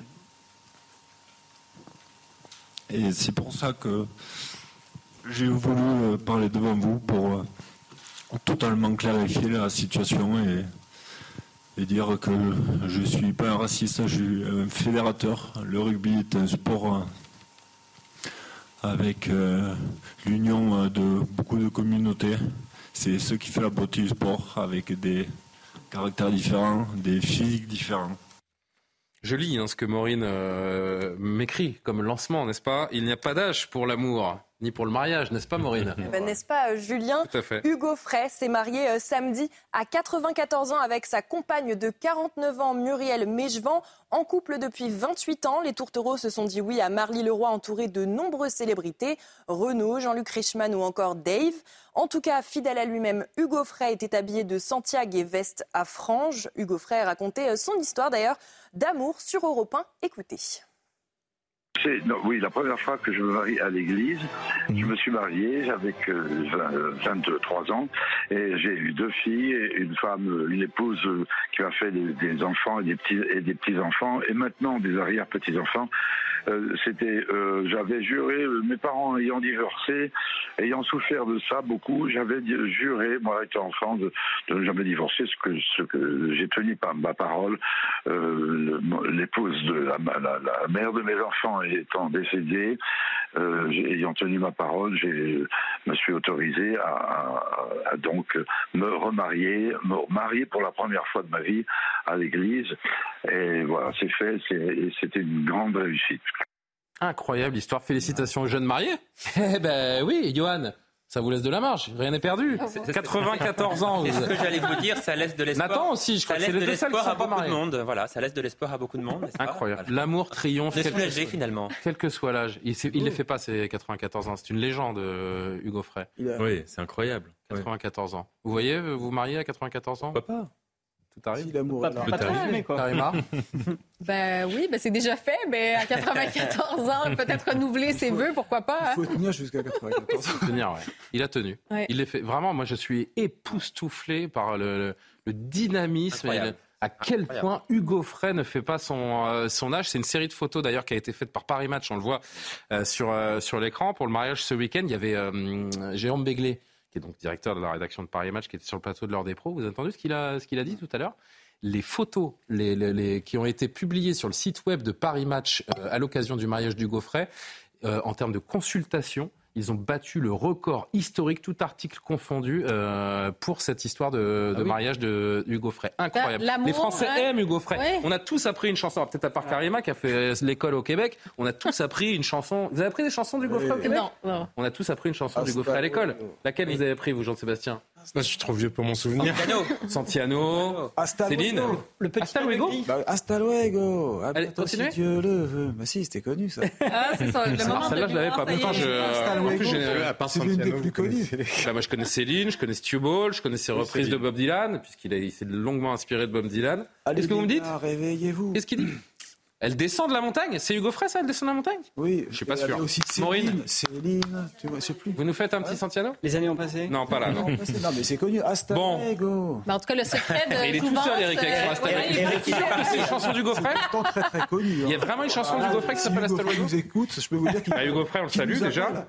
Je regarde mon téléphone, hein. je vois si on me répond parce que je suis très très proche d'une des plus grandes fans d'Hugo Frey et elle va certainement me répondre euh, très vite. Hasta luego. Ah oui, on me dit dans l'oreille Bon, merci. Longue vie euh, à Hugo Frey et félicitations pour ce mariage. C'est Muriel, je crois, hein, que s'appelle euh, son épouse. Deux L. Ouais, c'est ça, hein. Muriel Deux L. Merci Maureen. À tout à l'heure, 23h30 pour le prochain journal. Tout à fait. Où en sommes-nous On va parler de, bah oui, de la Baïa. Je me tourne vers vous. Euh, c'était un petit peu le sujet du jour quand même. 12 hein. millions d'élèves, Yohann Usaï. Je suis un peu perturbé, c'est ce mariage, moi, qui m'a mis dans tous mes états. 12 millions d'élèves ont fait leur rentrée ce matin. On reprend notre sérieux. Rentrée marquée par l'interdiction de la baya, donc dans les salles de classe, et par un débat concernant une nouvelle fois aussi le port de l'uniforme à l'école. Alors c'est un débat qui est, récurrent en, politique, débat qui revient régulièrement sur le devant de la scène, mais là plus encore avec les atteintes à la laïcité qui sont en augmentation assez spectaculaire, plus 110% en un an, et elles concernent principalement ces atteintes à la laïcité, le port de la baya. Donc Gabriel Attal a redit ce matin son expérimentation, son intention pardon, d'expérimenter euh, l'uniforme dans les villes dont les maires en feront euh, la demande. Écoutez. Je ne suis pas sûr que ce soit une solution miracle qui permette de régler tous les problèmes de l'école, mais en tout cas, je pense qu'elle mérite d'être testée. Et moi, je suis très favorable à l'expérimentation pour qu'elle puisse faire avancer le débat. Je vois bien qu'il y a des prises de position d'élus en nombre ces derniers jours sur cette question de l'uniforme. J'invite ces élus à se rapprocher de mes services pour proposer concrètement euh, les établissements dans lesquels ils souhaiteraient expérimenter une tenue scolaire unique. Et j'annoncerai à l'automne les modalités d'expérimentation. Alors le port de l'uniforme devrait donc concerner dans un premier temps pour ces expérimentations principalement des, villes de droite, puisque ce seront des mairies volontaires. Euh, Éric Ciotti pour les Républicains a dit qu'il était évidemment favorable. On a Louis Alliot, le maire RN de Perpignan, qui lui aussi souhaite pouvoir l'expérimenter dans sa ville, ou encore Robert Ménard à, Béziers. Alors Gabriel Attal donnera plus de précisions euh, à, l'automne. Ça signifie que certains établissements scolaires pourraient expérimenter euh, l'uniforme dès cette année, peut-être à partir du, début de, de l'année prochaine. Et ce que dit le ministre, eh bien, c'est qu'en fonction des résultats, une décision sera prise au niveau euh, national, euh, peut-être pour la rentrée prochaine, ou en tout cas euh, assez rapidement. Hein. Une expérimentation devrait donner ses premiers résultats au bout de, six mois, nous dit-on. après l'interdiction de, de l'abaya, une nouvelle fois, Gabriel Attal mène une, politique qui est complètement opposée en réalité à celle de, de Papendiaï, qui lui était aussi opposé au port de, de l'uniforme à l'école. Donc on a l'impression en réalité qu'en nommant Gabriel Attal au ministère de l'Éducation nationale, Emmanuel Macron finalement a voulu corriger une faute qu'il aurait le sentiment d'avoir commise en nommant Papendiaï en, en 2022. Pas du tout. Euh, Gabriel Attal qui s'exprime, euh, Johan, également ce matin sur le, port de signes religieux par les parents accompagnateurs de sorties scolaires. Oui, alors là, c'est un débat aussi qui est un, débat qui revient régulièrement dans, l'actualité et qui est remis sur le devant de la scène, là aussi, très régulièrement, par la droite. D'ailleurs, en, 2019, par exemple, les Républicains au, Sénat avaient déposé un, amendement pour interdire aux parents de porter des signes religieux lors des sorties euh, scolaires. Et déjà, il y a quatre ans, eh bien, Gabriel Attal s'était opposé au vote de cet amendement. Il était alors secrétaire d'État auprès de, Jean-Michel Blanquer, Gabriel Attal, qui redit donc aujourd'hui la même chose. Quand on n'est pas dans l'école, on n'est pas dans l'école. Pour Gabriel Attal, la loi de 2004 euh, sur laquelle il s'appuie pour interdire euh, l'abaya ne doit donc pas s'appliquer euh, en dehors de l'enceinte des établissements scolaires. Retour sur l'abaya. Merci beaucoup, Johan. Retour sur l'abaya, cette interdiction. Jean-Sébastien et Nathan, fallait-il à ce point-là se focaliser sur cette question d'habillement?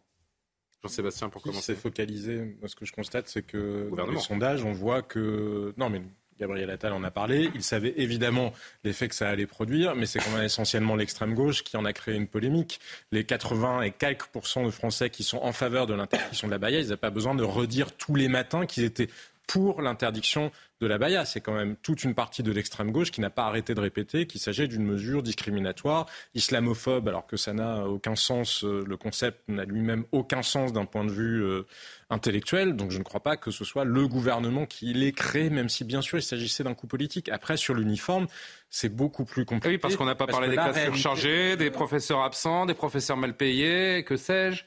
Oui, mais qui en a fait une polémique Bien sûr, mais qui en a fait une polémique encore une fois? Qui en a fait une polémique? Ce n'est pas les gens qui étaient en faveur de cette, de cette interdiction-là. Personne n'a empêché les nombreux élus de la France insoumise qu'on a entendu à longueur de journée euh, s'offusquer de cette mesure-là, parler justement du reste. Mais non, ils sont trop occupés à vouloir faire étalage euh, de vertu pour montrer à quel point eux seraient euh, ouverts et tolérants là où le reste de la société française ne l'est pas, ce qui est parfaitement faux. Maintenant, il reste un problème, à mon sens, énorme pour le gouvernement et Gabriel Attal, l'intelligence et l'habileté de savoir le reconnaître par avance, notamment concernant euh, l'uniforme, en disant que ce n'est pas une solution miracle, c'est qu'il faut faire avec ce qu'est le corps enseignant. Et là encore, l'IFOP notamment le constate, il y a toute une partie du corps enseignant qui en réalité est en faveur de cette vision multiculturaliste de l'école. Et donc mener une politique qui va à l'inverse, ça sera difficile avec la sociologie d'une partie du corps enseignant. Nathan Devers, une réaction? Est-ce que c'était important tout de même, même si euh, il y a une part de diversion, on peut l'imaginer, et qu'il y a,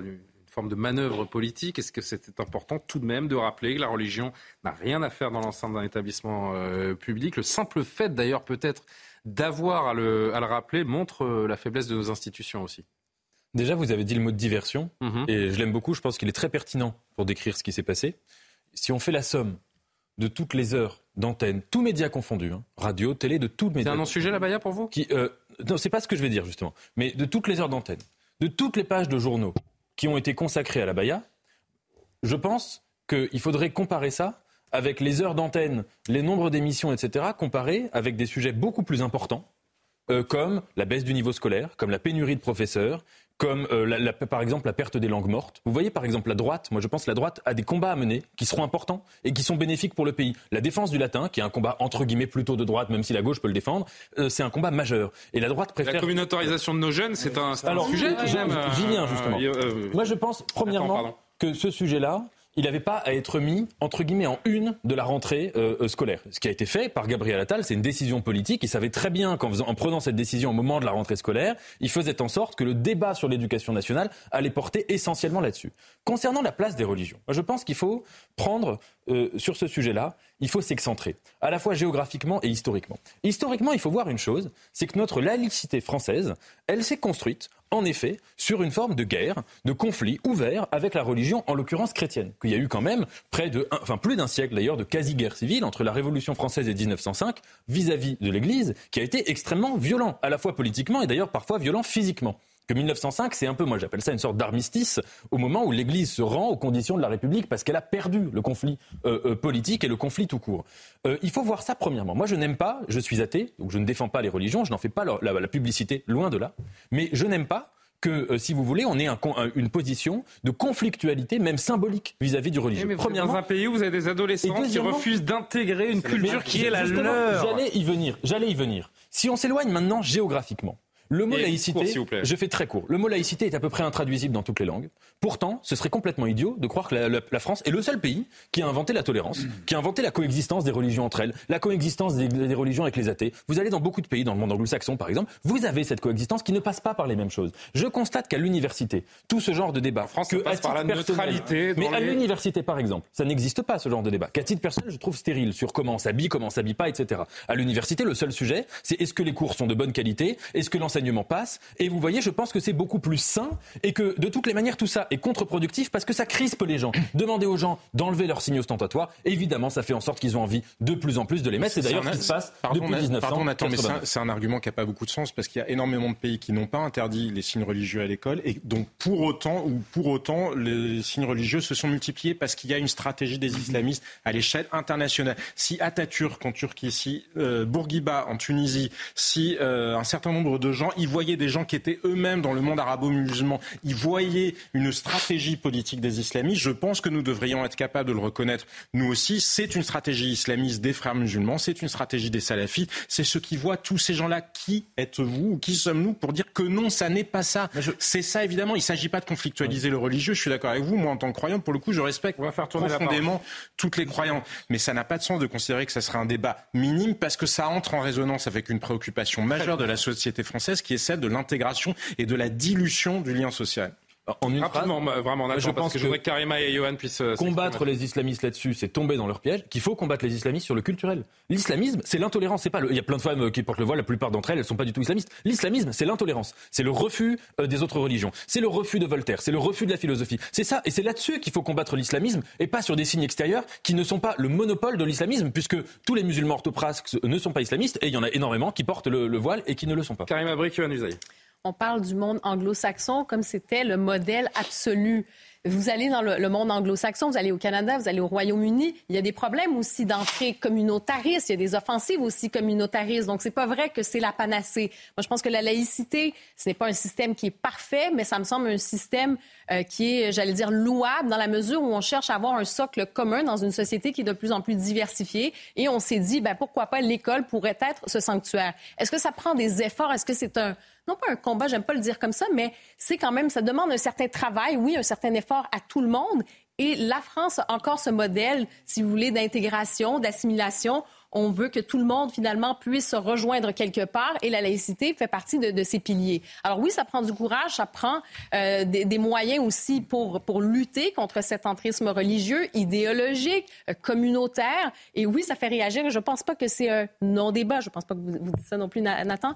Mais je vous dirais, regardez aux États-Unis en ce moment. Regardez dans le New York Times. Je regardais euh, au Québec, au Canada, ailleurs. On se tourne vers la France et ça fait quand même la une de plusieurs journaux, journaux et, et médias euh, euh, anglo-saxons notamment, où on parle de ce qui se passe et de cette rentrée avec euh, l'interdiction de la baïa. Parce que, encore une fois, la France a un modèle qui est assez unique pas parfait, mais qui a son modèle. Et ça vaut la peine, je pense, de, se battre pour le maintenir. Johan, dernier mot. Et moi, ce qui m'interroge beaucoup quand même, c'est la position d'Emmanuel Macron. Parce que j'ai bien écouté encore aujourd'hui le chef de l'État qui dit J'approuve tout à fait la mesure prise par Gabriel Attal sur la Baïa. On ne peut pas laisser les proviseurs et les enseignants seuls décider de ce qui serait ou non une tenue religieuse. Mais c'est précisément ce que disait Papendiaï. Il disait Ce sont les proviseurs. Je pas mesurer la longueur des jupes, disait-il. Oui, et Emmanuel Macron dit On ne peut pas les abandonner. Mais précisément, Papendiaï les a abandonnés. Sur l'uniforme, il dit Je soutiens aujourd'hui Gabriel Attal qui veut expérimenter l'uniforme. Mais Papendiaï était opposé au port de l'uniforme.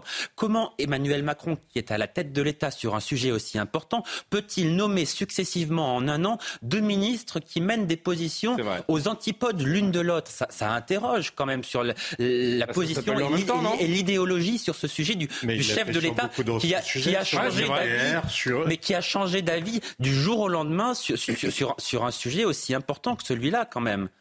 Quoi qu'on pense, c'est le symbole, de, symbole de ce, du, premier et ce deuxième quinquennat en cours. C'est le en même temps tout simplement. non, là, c'est pas le en même temps, pardon. Là, c'est le en même temps était censé transcender les clivages. Là, il s'agit plutôt de schizophrénie. De exactement, de deux, de, deux politiques complètement contradictoires. Il a nommé Papendiaï. On a le sentiment d'avoir perdu un an. Encore une fois, on a le sentiment qu'il s'est rendu compte lui-même qu'il avait fait une grosse erreur en le nommant, et il cherche là à corriger cette erreur en nommant Gabriel Attal, qui mène une position, encore une fois, aux antipodes de celle de Papendiaï. Il nous reste 3 minutes 30 avant le journal de Maureen Vidal. Je voudrais qu'on continue à parler de cette rentrée, qu'on continue à parler de notre jeunesse, mais d'un point de vue un petit peu différent avec vous, Karima, parce que donc la rentrée est marquée, on l'a bien compris, par l'interdiction du port de la Baïa, et vous avez des pays également, c'est ça que vous allez, ça que vous allez évoquer, qui s'attaquent à l'omniprésence des écrans à l'école. Vous vouliez nous, nous parler de la Suède et du Canada, notamment des téléphones portables.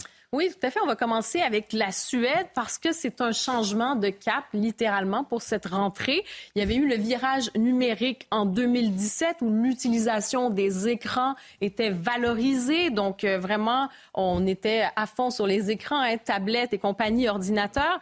Et le pays qui fait maintenant marche arrière préconise plus de livres, plus de papier. Et c'est en mars, donc, que la ministre suédoise responsable des écoles, Lotta Edholm, qui a dénoncé qu'elle appelle la régression des compétences, notamment en lecture et en compréhension de texte. Donc, il n'y a pas que la pandémie, parce qu'on disait est-ce que la pandémie peut être une des causes qui a eu euh, finalement une baisse du niveau des élèves? Non, on l'impute aussi à l'utilisation peut-être un peu trop effrénée des écrans. Alors, le gouvernement a décidé de, mettre les bouchées doubles et a annoncé des investissements. Ça commence pour cette rentrée-ci. On parle de 60 millions d'euros en manuels scolaires, en livres. Donc, on se tourne, finalement, on revient un peu aux fondamentaux. Dans certaines écoles, on va même décider de, prendre les notes avec un beau, bon vieux crayon, un bon vieux stylo, plutôt euh, que d'utiliser euh, vraiment l'enseignement numérique. Et pour les prochaines années, euh, on parle de 42 millions d'euros pardon, pour euh, l'achat de livres et de matériel. Et même chose, hein, si on regarde par exemple du côté du Danemark, au début de l'été, interdiction aussi des écrans à l'école pour les enfants de moins de 6 ans. Et je peux vous parler du Canada, particulièrement au Québec. On a mentionné les portables qui sont source de distraction bien souvent. Eh bien, ça aussi, le, ministre de l'Éducation euh, au Québec a annoncé prochainement. La date n'a pas été encore, euh, disons, euh, affichée, mais très prochainement. Donc, fin du téléphone portable qui est visé en classe. Il y a un retour aux fondamentaux qui est assez général en France. On voit le ministre qui veut revenir aux, enseignements fondamentaux. On voit ces pays, et Karima nous, nous l'évoque, la Suède, le Canada, pourquoi pas, qui reviennent en arrière sur, sur les écrans on a besoin de ces retours en arrière pour retrouver certaines, euh, certaines valeurs. Alors Nathan qui a écrit sur ça, sur c'est quelque chose qu'il connaît bien, et Jean-Sébastien également, bien sûr. Bah, oui, il me semble que euh, premièrement, on ne peut pas tellement s'approprier tous ces nouveaux supports euh, numériques si on n'a pas commencé par avoir un certain nombre d'enseignements fondamentaux. Et que c'est pour ça, par exemple, qu'il y a une énorme différence entre ma génération, qui a découvert les réseaux sociaux, mais qui avait quand même connu un peu le réel euh, avant et qui peut avoir un souvenir, ne serait-ce que du monde sans les réseaux sociaux, et les générations qui ont ne serait-ce que 5-6 ans de moins que moi et qui, elles, sont tombées dedans, entre guillemets, quand elles étaient petites. Ensuite, il y aurait derrière, moi je pense qu'il y a quand même tout un, tout un usage euh, épanouissant qui peut exister des réseaux sociaux, sachant que c'est évidemment pas celui qui est valorisé par les réseaux sociaux parce qu'ils n'ont aucun intérêt à le faire. TikTok, par exemple, c'est la prime à la bêtise, c'est la prime au nivellement par le bas, etc. Mais c'est pas pour autant la résistance de l'intérieur pourrait être vraiment intéressante à, expérimenter. Il y a des gens d'ailleurs qui essayent de le, faire. Supprimer les écrans des classes, euh, Jean-Sébastien Et un exemple que la France doit suivre non, je ne crois pas qu'il faille avoir une position de principe. Je pense qu'il faut euh, regarder plus les travaux qui se font en matière de neurologie parce que c'est une révolution cognitive et que les écrans, et justement vous y faisiez allusion, les algorithmes des réseaux sociaux, ils sont construits pour que vous y passiez le plus de temps possible parce que ça, ça réveille en vous les émotions négatives et les émotions négatives vous font consacrer plus de temps que les émotions positives. Mais après, ça euh, active des zones de votre cerveau qui sont des zones différentes de la lecture, par exemple. La lecture, aller dans une bibliothèque et lire, se concentrer longtemps, c'est autre chose que nous ne sommes plus capables de faire à cause des smartphones. En revanche, il y a aussi des choses qu'on est capable de faire. Et je crois que ça dépend vraiment de travaux qui doivent être menés et pas d'une posture de principe, c'est bien ou c'est pas bien, euh, comme s'il y avait une vérité comme ça qui pouvait euh, être définie sans ces recherches-là. Des technologies qui euh, parfois veulent être euh, bannies, d'autres dont on se demande ce qu'elles vont advenir et comment on les, on les maîtrisera. On pourra, je suis désolé Karima parce qu'on est, on est pris par le temps, mais ce serait vraiment intéressant qu'on puisse en parler demain. Et cette intelligence artificielle dans le monde de l'éducation. C'est notre euh, chapitre. Parce que ne sait pas encore quoi faire. C'est déjà un peu vieux hein, finalement. Je pense qu'il faut se on tourner passé, vers on est passé à autre chose. Et les implants cérébraux. Et les implants cérébraux. J'ai vu qu'il y avait des implants aussi pour ouvrir sa voiture maintenant. Là, on, a, on peut se mettre des, des puces pour, pour faire clé de contact. C'est formidable. 23h31, le JT. Maureen Vidal. Merci Karim. Première rentrée sans abaya pour 12 millions d'élèves ce matin. Comment cette interdiction a été perçue par les élèves dans les établissements scolaires? Élément de réponse dans un instant. Les Restos du Cœur dans le besoin, l'association tire la sonnette d'alarme et le gouvernement répond et promet un soutien financier immédiat. Des millions d'euros vont être versés à l'association, vous allez voir. Nous reviendrons sur cette affaire avec plus de détails. Enfin, qui retrouvera la basse perdue de Paul McCartney? Une campagne très spéciale a été lancée par Hofner, fabricant d'instruments. Nous serons en direct tout à l'heure avec Jacques Volcouve, spécialiste des Beatles. Ah oui, et on ouvre ce journal avec la rentrée scolaire 2023-2024. C'était ce matin une première rentrée sans abaya pour quelques 12 millions d'élèves. L'interdiction de ce vêtement à l'école est l'une des priorités et des mesures fortes du ministre de l'Éducation nationale, Gabriel Attal. Alors comment celle-ci a-t-elle été accueillie ce matin? Élément de réponse avec Adrien Fontenot et nos équipes sur le terrain. Devant ce lycée de Nanterre, comme dans tous les établissements de France, l'abaya n'est plus autorisée à l'entrée. Une nouveauté, accueillie difficilement par les élèves concernés. Franchement, je trouve ça stupide, parce que tout le monde peut en porter. C'est juste un vêtement ample en fait. Je sais que ça sera comme ça, donc euh, je ne suis pas forcée ou essayer de m'imposer, parce que je sais que ça va juste m'attirer des problèmes en fait. Franchement, l'enlever euh, tous les jours à la longue devant le lycée, euh, bah, c'est vrai que c'est redondant. Mais bon, je suis obligée de faire avec hein, si je veux poursuivre mes études. Pour d'autres, c'est l'incompréhension et même un sentiment d'injustice. Je pense honnêtement que c'est bête parce que Imaginons qu'une élève comme moi de nationalité française porte une robe longue euh, avec les mêmes motifs dorés, des, vraiment tout, tout semblable de A à Z. On ne dirait absolument rien. Moi, je pense, je pense que c'est vraiment injuste parce que quand j'étais au collège, il y avait des chrétiens qui portaient des croix et pourtant ils disaient rien. Si cette interdiction a du mal à passer, le ministre de l'Éducation nationale anticipe déjà. Un peu plus de 2000 personnels formés sur ces questions seront présents dans les établissements pour échanger avec élèves et familles. Uniforme tenue unique, Emmanuel Macron était l'invité d'Hugo Décrypte en fin de journée sur euh, YouTube. Le président de la République a affirmé être pour l'expérimentation de l'uniforme à l'école ou des tenues uniques. Pour Emmanuel Macron, un maître mot, expérimenter et évaluer. Écoutez. Et donc je suis plutôt pour regarder qu'on expérimente. Alors il y a l'uniforme, il y a aussi la tenue unique. Sans avoir un uniforme, on peut dire, vous vous mettez en jean, t-shirt et veste. Je vous regarde. Non, mais c'est pas un uniforme. Moi, ça me va, j'aurais pas grand-chose à faire. Voilà. Je suis plus étudiant, de toute façon. Et, donc, non, mais je veux dire par là, on peut avoir tout à fait des choses qui sont beaucoup plus acceptables aussi pour les adolescents. La question de la tenue unique, qui n'est pas l'uniforme, qui, à mon avis, est plus acceptable, peut paraître un peu moins euh, strict d'un point de vue disciplinaire, elle règle beaucoup de sujets. Parce qu'au fond, qu'est-ce que vous voulez? Quel est le sujet à chaque fois qu'il y a derrière? C'est un, la laïcité, et deux, un peu l'idée qu'on se fait de la décence, c'est-à-dire on veut pas tenues trop excentriques. On a tous connu ça, on a tous parfois vécu où on mettait les, dernières baskets et on se faisait refouler à la porte de l'établissement parce que le chef d'établissement avait dit pas de basket. Bon. Donc moi je trouve que l'approche, c'est ce que j'ai dit au ministre quand on en a parlé au début de l'été, moi je suis favorable à l'approche expérimentation-évaluation. J'étais plutôt favorable à l'approche par établissement. Je constate qu'il y a une telle pression sur ce sujet sur les chefs d'établissement que expérimenter, évaluer permettra d'éclairer le débat public. En raison de difficultés financières, les restos du cœur vont être contraints de réduire cet hiver le nombre de bénéficiaires. Ils lancent un appel à l'aide auquel ont répondu dès dimanche soir des entreprises et le gouvernement qui leur a promis un soutien immédiat. Bernard Arnault, le milliardaire français, a promis 10 millions d'euros d'aide au Resto du Cœur. Détail de Viviane Hervier. L'appel au secours des Restos du Cœur a été entendu. Le gouvernement a réagi en premier ce week-end, mettant sur la table 15 millions d'euros dans les prochains jours pour aider l'association de Coluche à passer le cap. Une aide loin de suffire, d'après le porte-parole des Restos, Yves Mérillon. Sur ces 15 millions, il y en avait déjà 10 qui étaient dans le tuyau. Donc euh, la vraie augmentation, c'est 5 millions. Et puis, c'est très en deçà. C'est une bonne chose, ça va dans le bon sens. Mais il faudra beaucoup plus, d'une part, pour nous aider à, combler euh, le trou qui, s'annonce. Hein, c'est 35 millions rien que pour 2023. Euh, nous avons aujourd'hui 170 millions de repas servis en une année contre 140 l'année dernière. Un afflux impossible à absorber selon les Restos du Cœur qui font face également à l'augmentation des coûts de fonctionnement en raison de l'inflation. Résultat, l'association a estimé nécessaire de réduire le nombre de bénéficiaires. 150 000 personnes devront être éconduites. Les quantités de nourriture et autres produits octroyés seront également réduits. Un crève-cœur pour les Restos du Cœur qui a suscité un élan de solidarité auprès de la grande distribution, à commencer par Carrefour et les Mousquetaires qui vont organiser des collectes spéciales tout comme Michel-Édouard Leclerc. Leclerc est prêt pour aider, prêt pour vendre moins cher, prêt pour aider euh, la précarité. La famille de Bernard Arnault, propriétaire du numéro 1 mondial de luxe LVMH, a également annoncé verser une aide de 10 millions d'euros pour finaliser le budget de l'association de Coluche, qui œuvre depuis près de 40 ans pour aider les plus fragiles.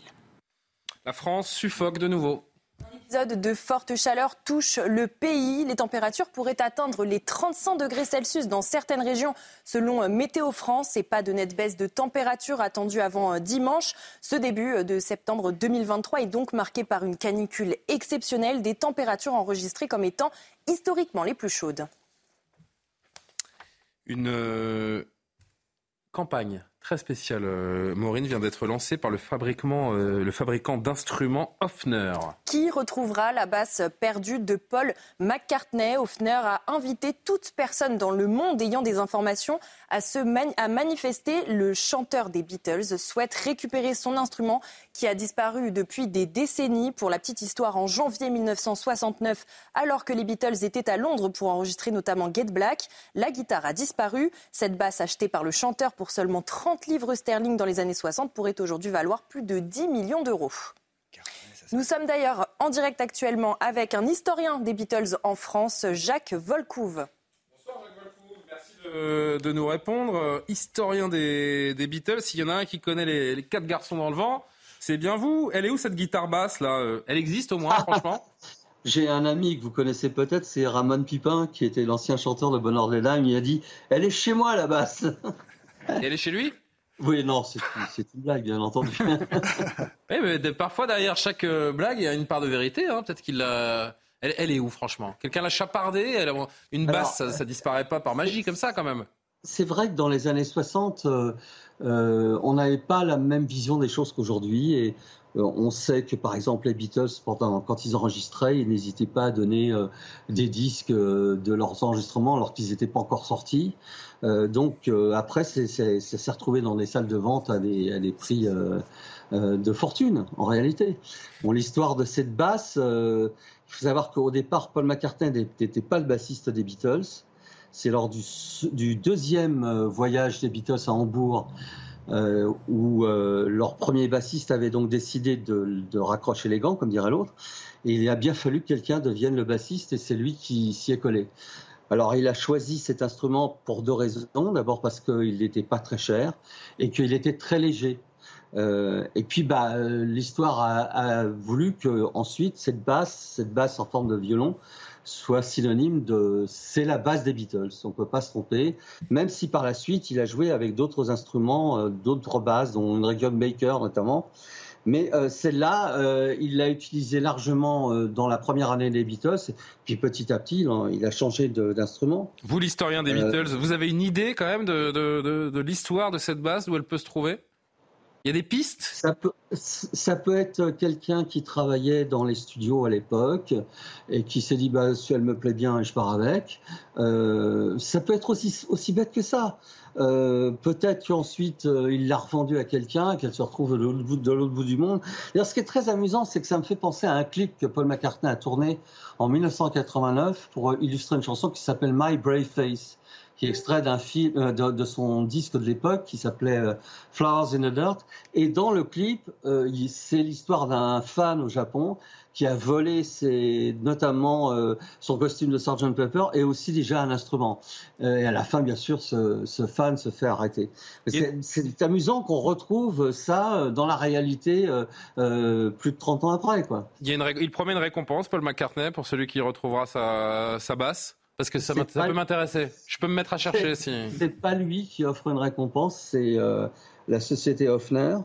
Il euh, faut souhaiter qu'elle elle revienne. De toute façon, ça, a plus euh, une valeur sentimentale pour McCartney qu'une réelle, une réelle valeur de l'instrument. Je vais saluer Fabien Lecoeuf qui nous écoute et qui nous, qui nous regarde. Il y a une vente aux enchères consacrée aux Beatles à Rennes le samedi 16 septembre prochain par l'étude West Enchères. Vous en serez? Moi? Bah oui. Non. Non, vous n'y allez pas. Je sais pas, vous êtes fan des Beatles, historien, que vous irez à la vente euh, aux enchères. J'ai vendu une grosse partie de ma collection en 2017 euh, chez Draw, donc je suis plutôt vendeur.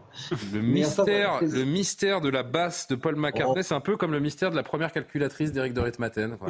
Il l'a jamais retrouvée et il la cherche encore. Euh, il la cherche encore aujourd'hui. Merci, monsieur, d'avoir répondu à une question. Vous vouliez dire un dernier mot, oui, Jacques Valcourt. Semblable avec la, la guitare de John Lennon, une Epiphone qui s'est retrouvé des années après et qui a été vendu à une fortune. Eh ben. Bon. Hein. Ben, il y a des, fétichistes un peu partout, mais ce qui est formidable, c'est qu'on en parle dans le monde entier. J'irai à la chasse à la basse, moi, ce, ce week-end. Merci beaucoup. En plus, c'est un instrument merveilleux. Euh, la basse, c'est un instrument qu'on n'écoute pas forcément quand on entend une chanson, mais quand on ferme un peu les yeux et qu'on va chercher la ligne de basse derrière, on comprend à quel point cet instrument est, utile à toute, à toute chanson. a révolutionné cet instrument. Les, Bien sûr. Les lignes de basse de Paul sont mélodiques, c'est extraordinaire. Merci Paul Volcouve. Jacques Volcouve, pardonnez-moi, historien des... Ben non, vous auriez aimé vous appeler Paul Volcouve, mais c'est Jacques. Merci beaucoup d'avoir été avec nous. Très bonne soirée. Marine, Maureen, un dernier, une dernière info parce qu'on a une noce à célébrer. Eh ben, tout à fait, puisque Hugues Offray s'est marié samedi à l'âge de 94 ans avec sa compagne de 49 ans, Muriel Mégevant. En couple ensemble depuis 28 ans, les tourtereaux se sont dit oui à Marly Leroy, entouré de nombreuses célébrités telles que Renaud, Jean-Luc Reichmann ou encore Dave.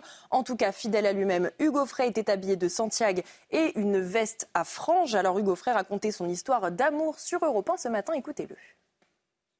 Ah, bah, on l'a entendu tout à l'heure à, 23h. Tiens, je voudrais, parce que Fabien Lecoeuvre, dès qu'on fait une petite info euh, musique ou, euh, ou pop culture, il est, euh, on parlait tout à l'heure de Céline Dion, non, de mhm. Hugo Frey, qui s'est marié avec, avec Muriel, donc. Eh bien, sachez que Céline Dion s'appelle Céline Dion grâce à la ah, chanson Céline de, et la maman Thérèse Dion devait l'appeler Nathalie, mais quand elle a entendu la chanson Céline, elle a baptisé sa fille Céline, Céline Dion. C'est pour ça qu'on salue. On nous regarde beaucoup au Québec. Hein. C'est ah pour ben ça que la bio, c'est Aline, parce que je ne sais pas si vous avez vu le film sur Céline Dion. Mmh, bien sûr, avec Aline, euh, le nom, mais en fait, le prénom, mais en fait, euh, c'était pour faire une analogie à Céline. Et Gilbert Bécaud, je vois pas le rapport. Ben, Nathalie. Ah, ah, Elle avait un joli nom, mon guide. C'est ça Oui. Nathalie. Nathalie.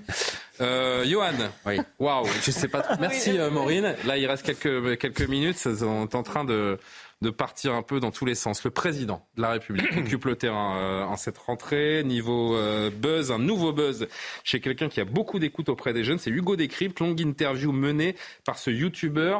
Hmm. On a vu un petit peu dans le journal ce qu'on pouvait en retenir, notamment sur la laïcité, sur cette rentrée scolaire, sur l'uniforme. Il y a eu un ou deux autres sujets que vous vouliez évoquer.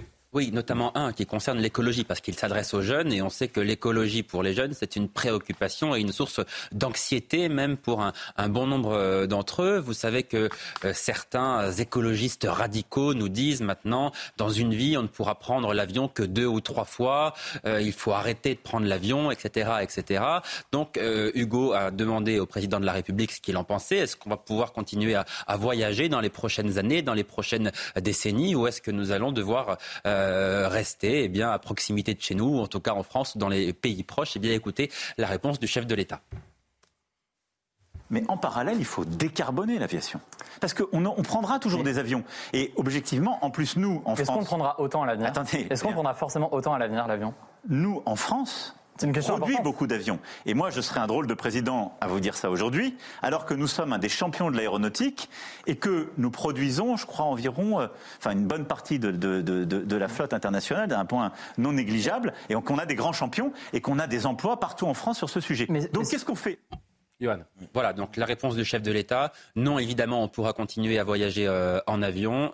L'objectif, c'est de faire des avions qui soient des avions beaucoup plus propres. Mais ce que dit le chef de l'État, c'est qu'évidemment, on ne va pas se tirer une balle dans le pied, puisque en France, avec Airbus notamment, et en Europe, on est un peu les champions de l'aviation, en concurrence avec Boeing. Mais évidemment, il faut continuer à développer ce secteur. Il faut que les jeunes à l'avenir puissent continuer à voyager, à découvrir le monde autant qu'ils le souhaitent. Mais que l'objectif, donc, c'est de décarboner et de ne pas, et non pas de, de supprimer, comme le prône déjà un certain un nombre de radicaux. Oui, euh, surtout, on, oublie de dire que la France est le pays euh, d'Europe et du monde sûrement qui pollue le moins. Hein. le, pourcentage de pollution d'émissions de CO2, c'est le plus faible. Donc c'est dommage qu'on se casse comme ça notre industrie. On a déjà, on a déjà cassé l'automobile. Là, si on cassait l'aéronautique, ce serait dramatique. Et on oublie de dire aussi que, puisqu'on parlait des jets euh, d'affaires, que euh, le streaming, par exemple, quand on écoute de la musique en ligne ou de la vidéo, mm. euh, ça, pollue plus en termes de, puissance demandée que le décollage d'un jet. Donc, vous voyez, il faut faire attention. C'était les données de l'ADEME qui ont été corrigées. C'est un vaste mythe, je vous assure. Il y a des mm. travaux très intéressants. Le numérique, les usages numériques polluent beaucoup moins que ce que l'ADEME a dit pendant des années. Ils, ont été obligés de tout l'inverse, alors aussi. Si, si. Alors, Malheureusement, c'est l'heure de la revue de presse. Enfin, malheureusement, c'est l'heure de la revue. On fait des contractions pour aller vite et puis on se retrouve dans la panade. Euh, à la une de vos quotidiens, demain, les policiers témoignent. À la une de aujourd'hui en France, la guerre perdue contre les dealers. Un dossier euh, à lire en une du Parisien euh, aujourd'hui en France. Le Figaro de demain donc revient sur la pénurie de médicaments. Pourquoi la crise va durer, nous dit le Figaro dans sa une. La croix et l'inflation. On y reviendra avec vous demain, Eric, hein, parce qu'on n'a pas eu le temps d'évoquer ce ce, sujet aujourd'hui, mais c'est vraiment l'un des sujets euh, forts de la rentrée qui préoccupe euh, tous les Français. L'aide alimentaire à bout de souffle également, on en a parlé avec les Restos du Cœur. Les nouveaux chantiers des retraites pour euh, les échos, le loto du patrimoine et les sites retenus. Tiens, on va les découvrir grâce à Ouest France apparaître demain matin. On parle évidemment avec Califano à droite sur la manchette du mondial de rugby qui va démarrer vendredi. Les restos ont aussi besoin d'aide en Sarthe, nous dit le Maine Libre, là aussi à demain en une de ce quotidien régional. Et puis un mot des dernières nouvelles d'Alsace. Les associations de solidarité ont à leur tour besoin d'aide. Vous voyez que toute la presse en parle. Toujours du 9 à la rentrée également pour les dernières nouvelles d'Alsace. Voilà ce petit panorama de la presse nationale et euh, régionale. 23h47, c'est l'heure de la météo. Qui va s'y coller ce soir? C'est la caméra folle qui décide. La caméra folle qui euh, va décider qui va nous présenter la météo ce soir. Oh, bah c'est pour Jean-Sébastien Ferjou. La caméra folle a décidé. Jean-Sébastien, on vous écoute. Si on veut bien nous envoyer les cartes, bien sûr. Voilà, ça Alors, demain matin. Ça va être compliqué. Hein. Ah, demain matin, il va faire très beau. Bah oui, c'est vrai que c'est. Il va faire très beau sur une grande moitié, sur une grande moitié, même trois quarts, les températures de demain matin. Et regardez La Rochelle. La Rochelle, c'est vraiment la plus belle ville de France. Il fera 21 On se demande demain matin. Oui, voilà. Il fera 13 à Strasbourg, je vous aide un peu. Demain après-midi ah, Il y aura, il y aura du vent sur l'Occitanie. Il fera chaud euh, en Occitanie aussi, et même dans le, dans le centre, en Bourgogne, j'ai l'impression. Ouais, c'est quoi? C'est 36, c'est au ça, non? Oui, ça doit être en Bourgogne, oui. Ouais, mais la Bourgogne, c'est grand. C'est quelle ville euh, à 36 là? Personne n'est capable de me dire. à La Rochelle. Bon, 34 à 34 à Bordeaux. La semaine commence pas excellemment euh, en termes de météo avec Jean-Sébastien Enfin, je mets pas mal, pas mal. On met un, on met un quoi? 5 sur 10 Ouais, ça. Allez, 5 sur 10. Pour l'instant, le champion, c'est Johan hein, qui, euh, qui maîtrise parfaitement l'art de la météo. Je fais ça pour montrer à nos téléspectateurs à quel point c'est un métier, c'est un art et ça exige énormément de connaissances de euh, présenter les bulletins météo. J'en profite pour saluer notamment Alexandra Blanc que vous retrouverez demain en matinale. Merci les amis. À demain. À demain. Martin Mazur, Coralie Deleplace, Céline Génaud également en rédaction, à qui on dit merci. On vous souhaite une belle nuit. Olivier de Carenfleck pour l'édition de la nuit. À demain.